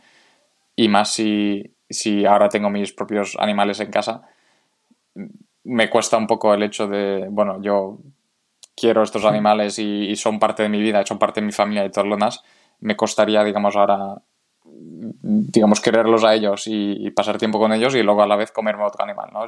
para mí es un poco sin sentido y entiendo que para mucha gente no existe esa conexión, pero para mí un animal es un animal y, y quieras o no, no puedes tener uno en casa y comerte otro. Pero bueno, que entiendo perfectamente que es algo totalmente personal y cada uno lo ve de una manera, pero la conclusión que quiero que tengas básicamente es que lo quería probar para ver si me funcionaba. Me funciona perfectamente, no, no me ha cambiado la vida, pero no me ha cambiado a peor, sobre todo. Entonces, si no estoy peor que antes, no veo la necesidad de tener que volver a, eso. Porque digamos que las desventajas para mí son mayores y te hace sentir mejor contigo mismo. O sea que si te hace mejor sentir físicamente y además te hace sentir mejor moralmente o éticamente con tus valores, que son tuyos, los valores son individuales, eso está claro. Eh, pues claro, ¿por qué no?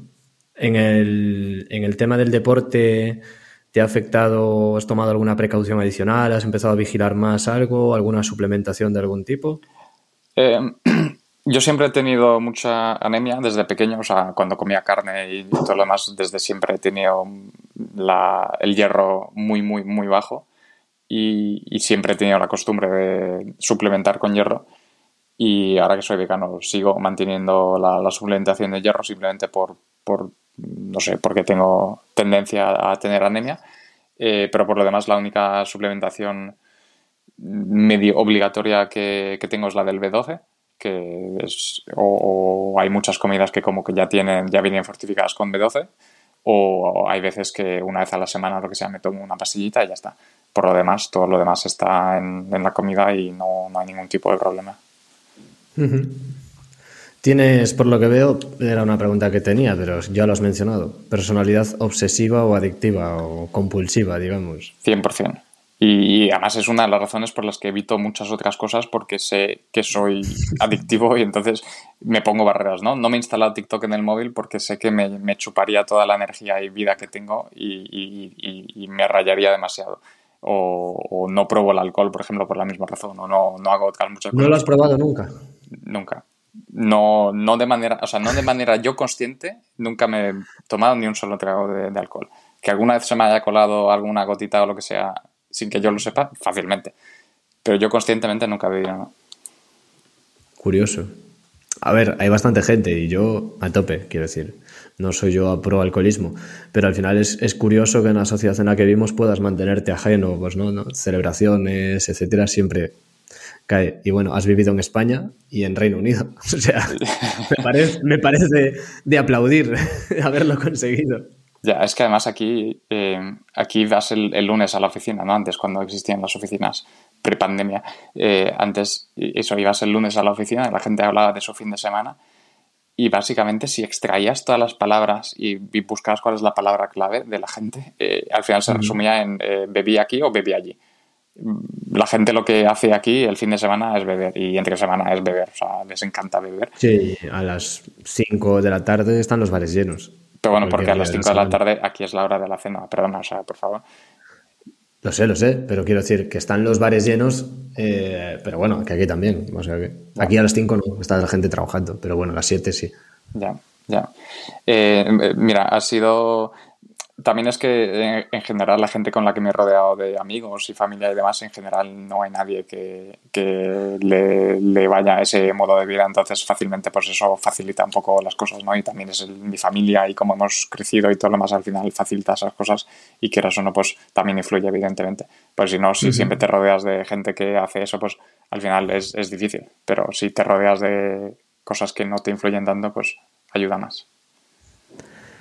Venga, por cerrar el capítulo, has hablado de la maratón, no muy en detalle, tampoco lo voy a volver a... Si quieres te cuento, te cuento cosas. Si, pues tienes tiempo, yo te, yo te cuento. Yo tengo tiempo, yo tengo tiempo. Eh, ¿Por dónde quieres que empiece? ¿O qué quieres que te cuente? ¿Quieres que te cuente la carrera en sí? ¿Quieres que te cuente...? Ayer, ayer Roland corrió maratón, maratón en el circuito de Goodwood, eh, o Booth eh, básicamente el festival donde sucede el Festival de la Velocidad. Es un circuito que yo conozco, sinceramente, de jugar al Gran Turismo. Ya te lo conté en alguna vez, o algún otro videojuego. No sé si es en el Gran Turismo, pero que de algún videojuego de coches lo conozco. Y se dio. Sí, de hecho, yo no pues sabía que era un circuito famoso, sí. O sea, tan famoso como para que esté en el Gran Sí, de hecho, pues se hacen carreras de clásicos y tal. O sea, hay varias pruebas como icónicas del automovilismo. Yo soy bastante friki de esto, ya menos, por lo mismo, tengo personalidad obsesiva, entonces cuando me obsesiono con una cosa, tiendo a dejar de lado otra. Eh, Hay que dejar sitio a las obsesiones, una, una, una cada vez, porque si como tenga más de una obsesión es, es mal, problema. Entonces, Roland se fue para allí y como si fuese un Mini Cooper eh, GP, pues se puso a dar vueltas por el circuito. Lo que pasa que él, a ritmo de 4.15, ¿no? Aproximadamente. 4.12, 4.11 más o menos al final. 4.12, hasta que dio tantas vueltas que cumplió 42 kilómetros con 195 metros, cruzó un arco de meta y le dieron una medalla de maratón. Y para casa. Eh, pues mira, el, circuito es un, circuito de, coches y en medio tiene un, aeródromo. De hecho, durante la carrera eh, varias avionetas despegaban y aterrizaban literalmente por encima de tus cabezas. Era, era, muy bueno. Sí. Em, y es, el circuito es, es, bastante relativamente pequeño ¿no? para, para, correr una maratón. Son, son, la maratón en concreto son 11 vueltas de no sé cuántos de casi pico kilómetros eh, al final. Y, la maratón empezaba corriendo, digamos, en una dirección eh, y dabas la vuelta para, digamos, cubrir los... Porque son 26,2 millas, pues las dos millas que sobraban, pues las haces, digamos, al principio, ¿no? Un ida y vuelta, y luego ya empiezas a dar vueltas, y son 11 vueltas para hacer las, las 26 millas, y, el circuito te marcaba las millas que te, quedaban, ¿no? Empezaba en el 26 y iban bajando hasta el, hasta el 1. Em, y eso, eran 11 vueltas, entonces eh, no estaba muy seguro de qué hacer con el tema de la nutrición y, y sobre todo eso, el, meterme carbohidratos necesarios para la carrera. Pero nos dijeron... había, había habituallamientos.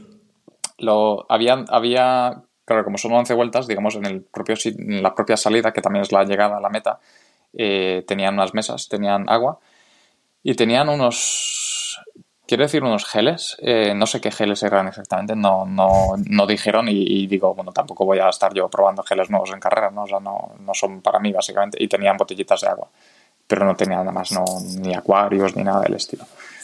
Eh, pero sí que dijeron desde la organización que tú puedes traer tus propias botellitas, tú lo que sea, y las puedes dejar por ahí y las vas cogiendo, ¿no? Porque como son 11 vueltas, pues quieras no pasas por el mismo sitio 11 veces. Y lo que hice es eso, antes de las mesas de, del, agua, dejé como en un lado, me, preparé cuatro botellines de, agua, me, me, compré botellines pequeños de 200 mililitros y me los preparé con mezcla de zumo de manzana con, con maltodextrina y salió al final más o menos unos 35 gramos por botellín. O sea, entre, los, entre las cuatro botellitas había entre 130 y 140 gramos de, de carbohidrato y aparte lleva dos geles encima, dos betafuel de, de 40 gramos cada uno y al final salen eso más o menos 210, 220 gramos que en tres horas pues eso equivalen a 70 gramos, 70 y pocos gramos de, de carbohidrato a la hora que era más o menos el donde quería estar, quería estar justo un poco por encima de 60 y además había entrenado toda, todos estos meses siempre con, con zumo y, malto de estrina porque mezclas fructosa y, y malto y, me fue bien. Y, pensé en, llevar geles y, solo llevar geles, pero al final hablando con, con gente, con, con Javi sobre todo hablé con esto, eh, Eso, porque gente, no se lo dijiste a mucha gente, o sea que no pudiste hablar con muchos. Exactamente, sí, hablé con Javi de esto, eh, sobre todo, y, los dos coincidimos en que llevar todo geles es un poco arriesgado porque es un poco más pesado para el cuerpo, entonces, como también tienes que rehidratar con líquido, pues al final el, llevar la mezcla y luego ir mezclando con, gel y bebida eh, sería la mejor opción. Entonces lo que hice es salir en la carrera y en el minuto 25, así, 20, y pico, me tomé el, primer betafuel, el, normal. Luego tenía otro de cafeína. Y luego a partir de ahí, cada dos vueltas, eh, me cogía una botellita. Y en, el momento que cogía la, botellita, tenía una vuelta entera, como 10-15 mm, minutos, hasta llegar, a volver a dar otra vuelta, para ir bebiéndomelo. Entonces, en la vuelta 2, 4, 6 y creo que... Eh, 8 y 10, o por ahí, más o menos. Cada 7 mm. kilómetros aproximadamente, ¿no? Sí, más o menos cada, eso, cada media hora más o menos me, me, cogía una botellita y la iba absorbiendo poco a poco en esa vuelta y en la siguiente vuelta, como no me tocaba coger botellada, la tiraba en el, en el sitio donde había para tirar botellitas, para no estar cargando con tantas. Y lo único que hice aparte de eso es eh, el día anterior me preparé otra botellita, una quinta botellita eh, con 75 gramos, era un poco más concentrado, pero como no estaba muy seguro de cómo iba a ser el, día de la carrera y cómo iba a ser el con la gente y con dónde dejar mis cosas y demás, digo, voy a llevar una encima en el bolsillo atrás del, del pantalón, cerrado, lo voy a llevar como reserva. Si por las razones que sea mis botellitas desaparecen y demás, entre esta y la otra tengo unos 170, 180 gramos y más o menos me, lo cubro.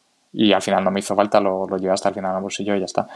Pero lo llevé por si acaso, por si, yo qué sé, desaparecía. Porque el, mismo día de la carrera, a las 9 empezaba maratón, pero luego cada media hora empezaba otra carrera. Había una de 20 millas, una media y una 10K. O sea, la maratón era relativamente pequeña, creo que terminaron menos de 200 personas al final, como 170 o así.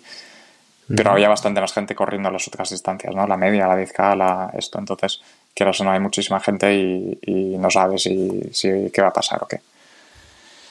Pero bueno, y luego... cambiar tu botella por whisky escocés y vas a probar el alcohol en medio de una maratón. Yo creo que me habría dado cuenta, espero. Eh, no, pero además les puse cinta. Seguro que sí, te lo digo yo, que lo he probado. Bueno, el escocés no, pero el whisky en general sí. Corriendo. Corriendo no. No soy como el que hizo media eh, maratón en tres horas y media fumando. No, todavía no. La gente. Eh, nada más le, puse cinta americana a las botellas por arriba para que, digamos, mm, quitarles el atractivo o, que, parezcan botellas apetecibles a la gente, ¿no? Porque si, las haces muy feas, la gente dirá esto a saber qué es y no, no por si acaso no lo voy a tomar. Eh, y eso. Y nada, empezamos, empezamos la carrera a las 9 en punto y, salí. Mi idea, mi idea inicial era, era ir a 4.15 que es, hacer tres horas justo, ¿no? A 4.16 o lo que sea, la, media para hacer justo tres horas. Porque mi objetivo principal era eh, justo bajar de tres horas. O sea, mi, único, mi único objetivo era bajar de tres horas y todo lo demás, digamos, era regalo por encima. Entonces, el plan inicial era salir y hacer la media en eso, 1.29.59 o hacerlo justo en, en una y media y en la segunda vuelta, bueno, la, la, segunda mitad de la carrera, pues ya ir viendo y si me encuentro bien apretar y si no, pues tengo mis tres horas y, o 2.59 y, y ya está contento. Eh, así que salimos y el, el, primer kilómetro, como es unidad y vuelta y luego ya empiezas a, a, dar vueltas en el circuito y tal, creo que me salió un poco más rápido, a lo mejor a 4.10 o así.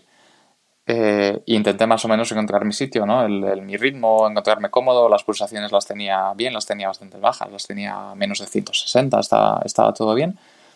Y, así fueron los dos o tres primeros kilómetros más o menos constante hasta que alcancé un, grupito pequeño de, gente. Creo que había, cuando los alcancé, a lo mejor había tres o cuatro personas corriendo juntos en un grupito, eh, porque por todo lo demás todos los de, que tenía por detrás y por delante, todos iban a su bola. No había nadie en grupos, ni siquiera en grupos de dos. Era todo como solo. además es que vas dando vueltas tú solo en el circuito.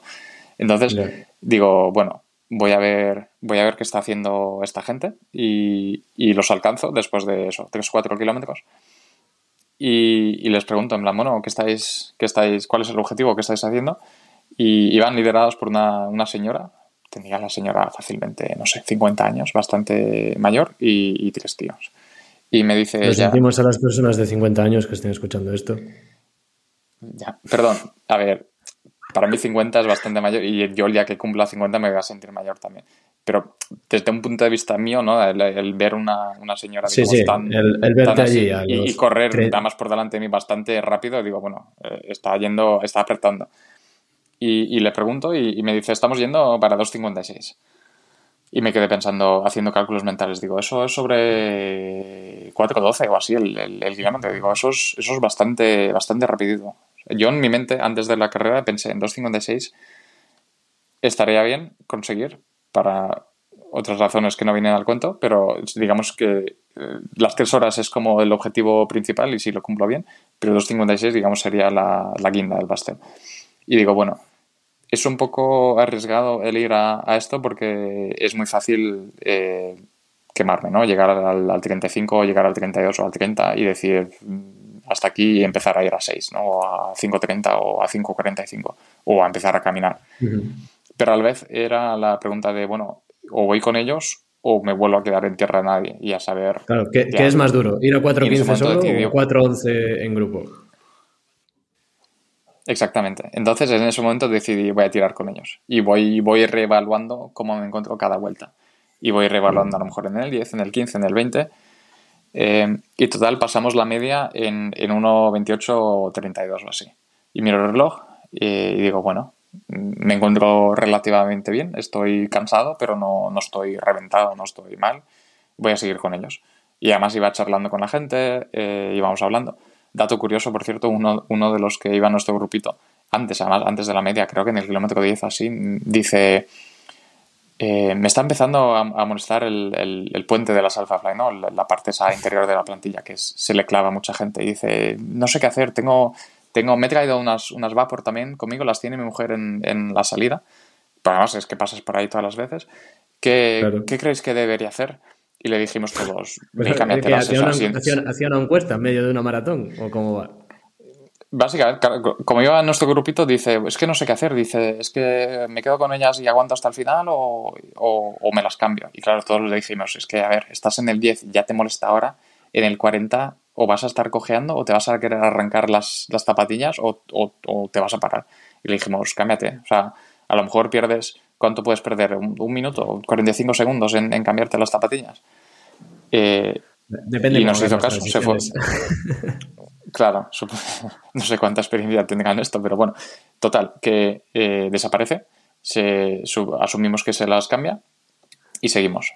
Eh, y, dejamos la historia aparcada por ahí, por ahora. Y, y nada, pasamos la, la media 1.28 y medio o así, y yo me encontraba bien, me encontraba cansado, pero no, no, estaba mal. Creo que de pulsaciones a lo mejor estaba sobre 165, 170 eh, en ese momento, con un máximo de 200. claro, para poner en contexto, tienes las pulsaciones como la cadencia al correr.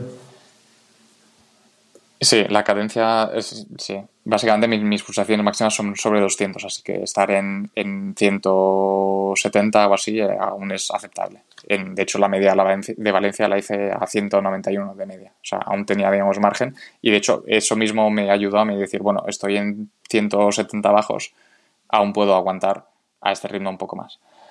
Y, nada, seguíamos dando vueltas. Eh, además tiene la particularidad este, esta carrera que tú mismo tienes que gestionar, tú contar tus vueltas. O sea, no, nadie está ahí contando cuántas ¿Ah, vueltas no, ¿No hay chip ni nada tampoco? ¿Intermedio ni nada? Hay chip que te mide tus tiempos en vueltas, pero no, no te lo señala en ningún sitio. es, al final, cuando terminas, te dice, estas son tus vueltas. y, y, solo se controla el paso por salida meta, salida meta, esa zona de... Claro, Claro. Entonces, cada vez que pasas por una vuelta, por la, por la salida de meta, al, al lado, digamos, porque cuando llegas a la recta, digamos, donde está la meta, hay un cartelito, ¿no? En plan, si ya se has terminado, ve por aquí a la derecha hacia la meta, o ve por la izquierda para seguir continuando. Y a la izquierda también había las alfombrillas con, para leerte el chip. Pero que tú al pasar por ahí no, no te decía, no te pitaba, llevas siete vueltas. No, tú, tú tenías que llevar tu cuenta. Pero bueno, que con llevar el reloj en tu muñeca es evidente que ya sabes, o sea, si ya estás en, en 41, pues ya sabes que estás en tu última vuelta, o sea, no, no te queda otra. Si no, eras 45. claro, exactamente. Eh, entonces, en ese sentido, sí que es verdad que a la vez es un poco el... Eh, si a lo mejor llevas, yo que sé, 27 kilómetros, te tienes que estar poniendo a, hacer cálculos en plan, bueno, a ver cuántas vueltas me quedan, solo por ayudarte mentalmente, ¿no? Bueno, aún solo me quedan cuatro, solo me quedan cinco, lo que sea y hay veces que perdía la cuenta. Y hay veces que a lo mejor otro del grupito te decía, oye, pues quedan cinco, quedan siete o quedan dos. Total, que te agarraste al grupo y continuaste el ritmo mantenido. Y continué con el ritmo mantenido, la verdad es que iba bien hasta el 25 al 26 y en el 25 al 26 empecé a pensar, esto es muy largo. Esto es muy, muy, muy, muy largo y digo, es que en el 25 me quedaban, claro, 17 kilómetros. Y digo, pereza tremenda seguir apretando esto y digo, no sé si voy a seguir manteniendo el mismo nivel o las mismas fuerzas. Eh, pero la verdad es que quitando la, digamos, la barrera mental psicológica de esto se me está haciendo muy largo y esto es muy difícil o me está empezando a molestar un poco todo, pero no es, no es lesión, es simplemente, yo que sé, las típicas molestias de llevar corriendo tanto tiempo. Quitando eso, yo seguía migrando el reloj y el ritmo seguía fijo cada vuelta sube un poquito y baja un poquito, o sea, al final no es ritmo constante del todo porque al final recuperas un poco y pierdes un poco. Pero quitando eso, en ningún momento bajó el ritmo ni en la subida ni en la bajada era, era constante. Incluso cuando quedaban dos vueltas, que eran a lo mejor 6 kilómetros, digo, es que no, no puedo más. El, ahí cuando quedaban dos vueltas, un poquito menos de dos vueltas, el grupo ya se separó. Dos personas se fueron hacia adelante para, digamos, ir tirando y apretar en las últimas dos vueltas lo que ya los que, lo que les quedaba en el tanque. Y yo me quedé solo con, con otra persona que tenía detrás, que además jadeaba, que no podía con su vida. Digo, tengo tanta admiración por esta persona porque, o sea, claramente estaba al límite absoluto y, fue conmigo hasta casi el final. Y luego los dos delante ya se fueron tirando hacia adelante. Y, dato curioso, uno de los dos que tiraron hacia adelante fue la persona que se cambió las zapatillas, que nos alcanzó cuando quedaban a lo mejor cuatro, cinco, cuatro vueltas, a lo mejor, nos alcanzó. Dice, oh, estoy muchísimo mejor, gracias a todos. Eh, llevo un rato persiguiendo, ya os he vuelto a alcanzar. Dice, me las he cambiado. Eh, pero no me las he podido adaptar muy bien porque tenía las manos heladas del frío y luego un voluntario me tuvo que parar, un voluntario me ató las zapatillas y aquí estoy. No sé cuánto tiempo habrá perdido, pero nos volvió a alcanzar y cuando quedaban dos vueltas empezó a tirar adelante al final acabó haciendo un minuto más rápido que yo. Y además mejor marca para él, o sea, ni siquiera es que fue... Si lo llegas a saber, le dices, le dices, que no cambie las zapatillas. no, la verdad es que no sé, no sé cuánto tiempo estuvo persiguiéndonos, pero tiene, tiene muchísimo mérito. Y nada, cuando quedaban dos vueltas ya, o sea, ya me quería morir, ya quería decir, digo, ya está, ya está, o sea, ya he corrido 35 kilómetros, ya estará bien, o sea, es lo más rápido que he corrido en mi vida, tampoco es necesario que seguir corriendo más, pero a la vez queda poco. Y la última vuelta es la, la que más dura se hizo, la verdad, porque eran 3 kilómetros, quedaban eso, 3 kilómetros en los que tenías que seguir apretando ese ritmo, ya, ya no veía el, el final, ya no veía cuánto acababa, porque claro, la última vuelta te alejas del, de la meta hasta volver a alcanzarla por el otro lado, ¿no? porque es, circular. Y, y, al final salió, se, se, acabó en la recta final, que son como 200 metros ya echando toda la carne en el asador, ya viendo las estrellas y ya casi se te nubla todo, ya terminando. Y, y nada, llego a meta, paró el reloj y, y 2.56, 20, 20 y pico. Y, y, contentísimo, la verdad. O sea, no, no me imaginaba que, que, podría mantener ritmo fijo tan desde el principio, porque me pareció una locura y muy arriesgado. Pero a la vez me alegro de haber encontrado ese grupito y, y, doy gracias a ellos porque es, es el, el, hecho de haber trabajado juntos, ¿no? habernos turnado en el viento, habernos turnado a apretar y todo lo demás, es lo que ha, ha, hecho que todos consigamos esa marca al final. Es que si hubiese ido solo no lo habría conseguido. Bueno, o sí, nunca se sabe. Nunca se sabe, pero, pero yo quiero pensar y, y, tengo la convicción de que definitivamente ayuda y el, poder ir en grupo. Y, y, lo mismo pasó en la Media Valencia y lo mismo pasa en muchas de las carreras. Al final esto es un deporte individual, pero es, es la gente de tu alrededor lo que, lo que hace que las cosas salgan bien. Sin duda que sí. Y estoy seguro que si tuvieses, no quiero despreciar a tus nuevos amigos de, de la carrera de ayer, pero estoy seguro que si ayer tuvieses eh, los mismos compañeros que tuviste en la media Valencia, y no lo digo por mí, que te tuve que abandonar en el kilómetro 8 o 9 porque era imposible seguirte, eh, todavía hubieses mejorado ese 2.56. Estoy seguro de ello. No sé yo, la verdad. La verdad es que me sentí tan en plan eh, que lo he dado todo y lo he vaciado todo al final que realmente incluso ahora con la cabeza fría no sé si hubiese mejorado más. A lo mejor algún segundo tal vez, pero es que no, no mucho más. O sea, yo creo que ahí estaba. Y más teniendo en cuenta que esto no era una preparación convencional, no, no me preparé un plan de 18 o 12 semanas, era literalmente hacer un plan de la media, terminarlo y meter seis semanas de preparación express para intentar salvar los muebles y luego venir a esto para, para esto ya está. Bueno, al final acumulas más de 400 kilómetros mensuales ¿no? en varios meses. Eh, sí, quitando, quitando noviembre, que fueron 380, 380, desde julio llevo 400 todos los meses, sí. Pues con esa preparación, con esa base, era difícil que se te escapara ese reto. Pues oye, Roland, eh, cuelgas las zapas, cuelgas eh, la banda de frecuencia, cuelgas los geles Betafuel o continúas por aquí? Es difícil que lo cuelgue todo, seguramente la banda sí que la cuelgue porque eh, me he comprado un, un, Apple Watch, ¿no? Eh, unos se compran un, Garmin y otros se compran un Apple Watch. me eh, regalan, me regalan. Como fuera, unos se cambian y otros se cambian al, al, al otro lado y, y precisamente también por ayudarme a, tomar esto como algo más casual y no como algo serio. Porque lo llevo probando. lo llevo probando cuatro semanas y, para mi forma de entrenar no podría usar un Apple Watch. Como entrenaba para ti, el llevar un Apple Watch es seña de que eres un tío poco preocupado por tus ritmos, tus marcas y tus tiempos. No, necesariamente en ese sentido de, esto. Eh, un día tenemos que hablar sobre esto, pero eh, yo sin gafas, el Apple Watch no, sé interpretar la, Hablo de la app de la nativa de entrenamiento. Yo no, yo no leo los números. Y mira que yo no necesito. O sea, yo, mis gafas son de cerca, no son de lejos. Y no hay manera de que, no sé, el hecho de, no sé, el tamaño de las letras o algo, se me mezcla todo. Y aparte hay otras muchas cosas de la app nativa que, no entiendo por qué funciona así y por qué no tiene sentido. Pero eh, sobre todo la razón por la que no, eh, al menos en mi forma de, hacer las cosas, es que no, el, tema de programar entrenos en el Apple Watch es muy, es muy, no complicado, pero no fácil. ¿no? a mí me gusta tener mi, mi, biblioteca de entrenos en Garmin, los puedo arrastrar al calendario desde el ordenador fácilmente, me planifico toda la semana, lo hago fácil. Si lo tengo que hacer en el Apple Watch, lo tengo que hacer manualmente uno a uno, desde el propio reloj o desde el móvil o como sea, y, es, es demasiado gorro si para no, Si no me equivoco, solo lo puedes hacer desde el reloj. Es verdad. Si fuese desde el móvil, aún sería un poco más fácil. Pero es que sí, sería bastante más fácil. en el reloj no, no tiene sentido. Sí, sí. Pero si empiezo a simplemente correr por gusto y sin preocuparme por ritmos y todo lo demás, pues no necesito programar nada, no necesito todas esas cosas que a lo mejor me aporta el Garmin. Pero no, no voy a dejar de tener el Garmin, estará ahí en el, en el cajón para las veces que me haga falta. Esperando que te toque alguna lotería o algo así para preparar una carrera. Ver, pero la lotería te toca cuando te apuntas a ella.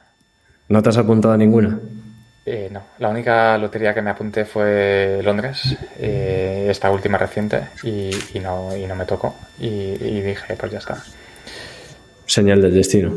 Lo que sí que te puedo decir, si quieres, en exclusiva, aquí ya que estamos hablando en Londres, es que la razón secreta de, del 256 era que con esa marca a lo mejor sí podría entrar en Londres.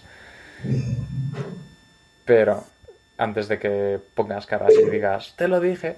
Eh, no, la única razón por la que yo querría hacer Londres es por.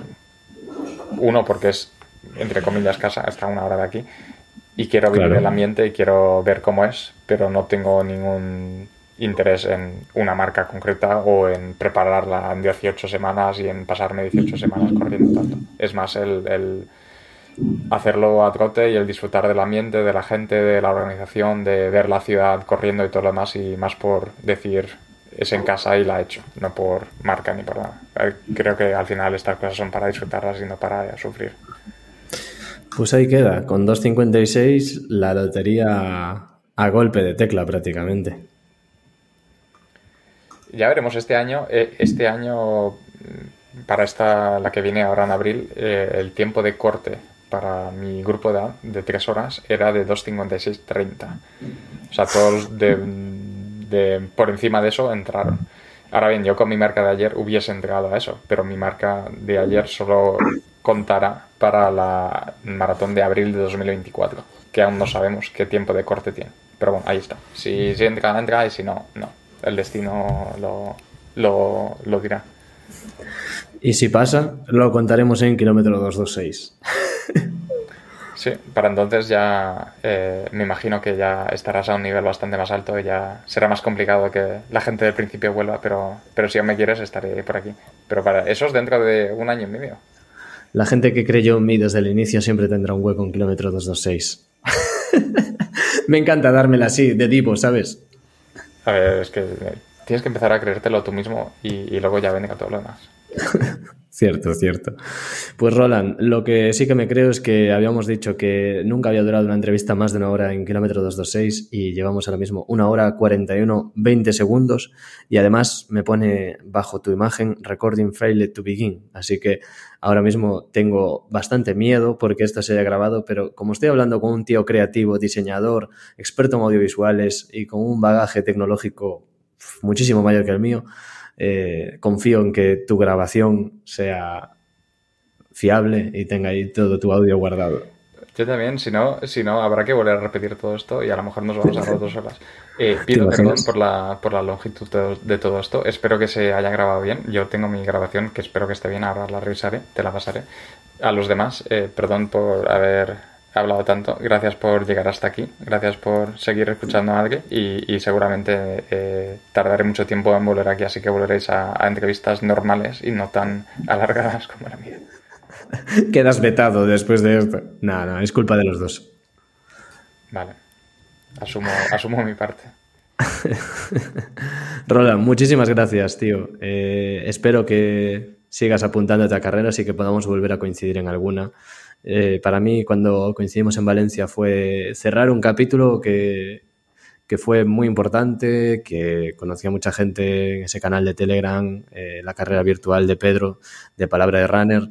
Eh, para mí, sinceramente, conoceros a, toda esa gente me cambió la vida. Mentiría si no, si no dijese eso, porque realmente me cambió la vida y me dio la posibilidad de conectar con gente que tiene pasión por esto, que tiene ganas y para mí es una suerte haber podido coincidir contigo y tenerte hoy aquí.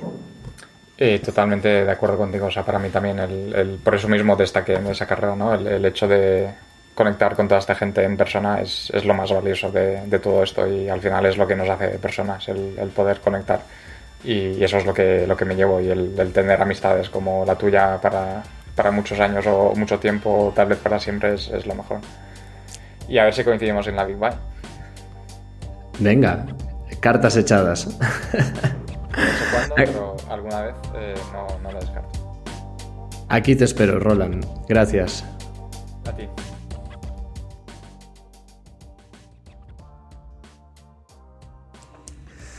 Gracias Roland, gracias por contarnos eh, tus éxitos, tu manera de entrenar, tu manera de enfocar este deporte y cómo disfrutas y también cómo lo sufres, ¿por qué no?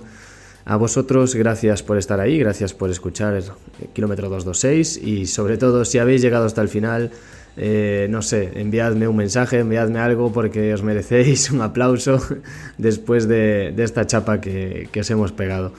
En serio, gracias a Roland por venirse a Kilómetro 226 y a vosotros, gracias por estar ahí una semana más.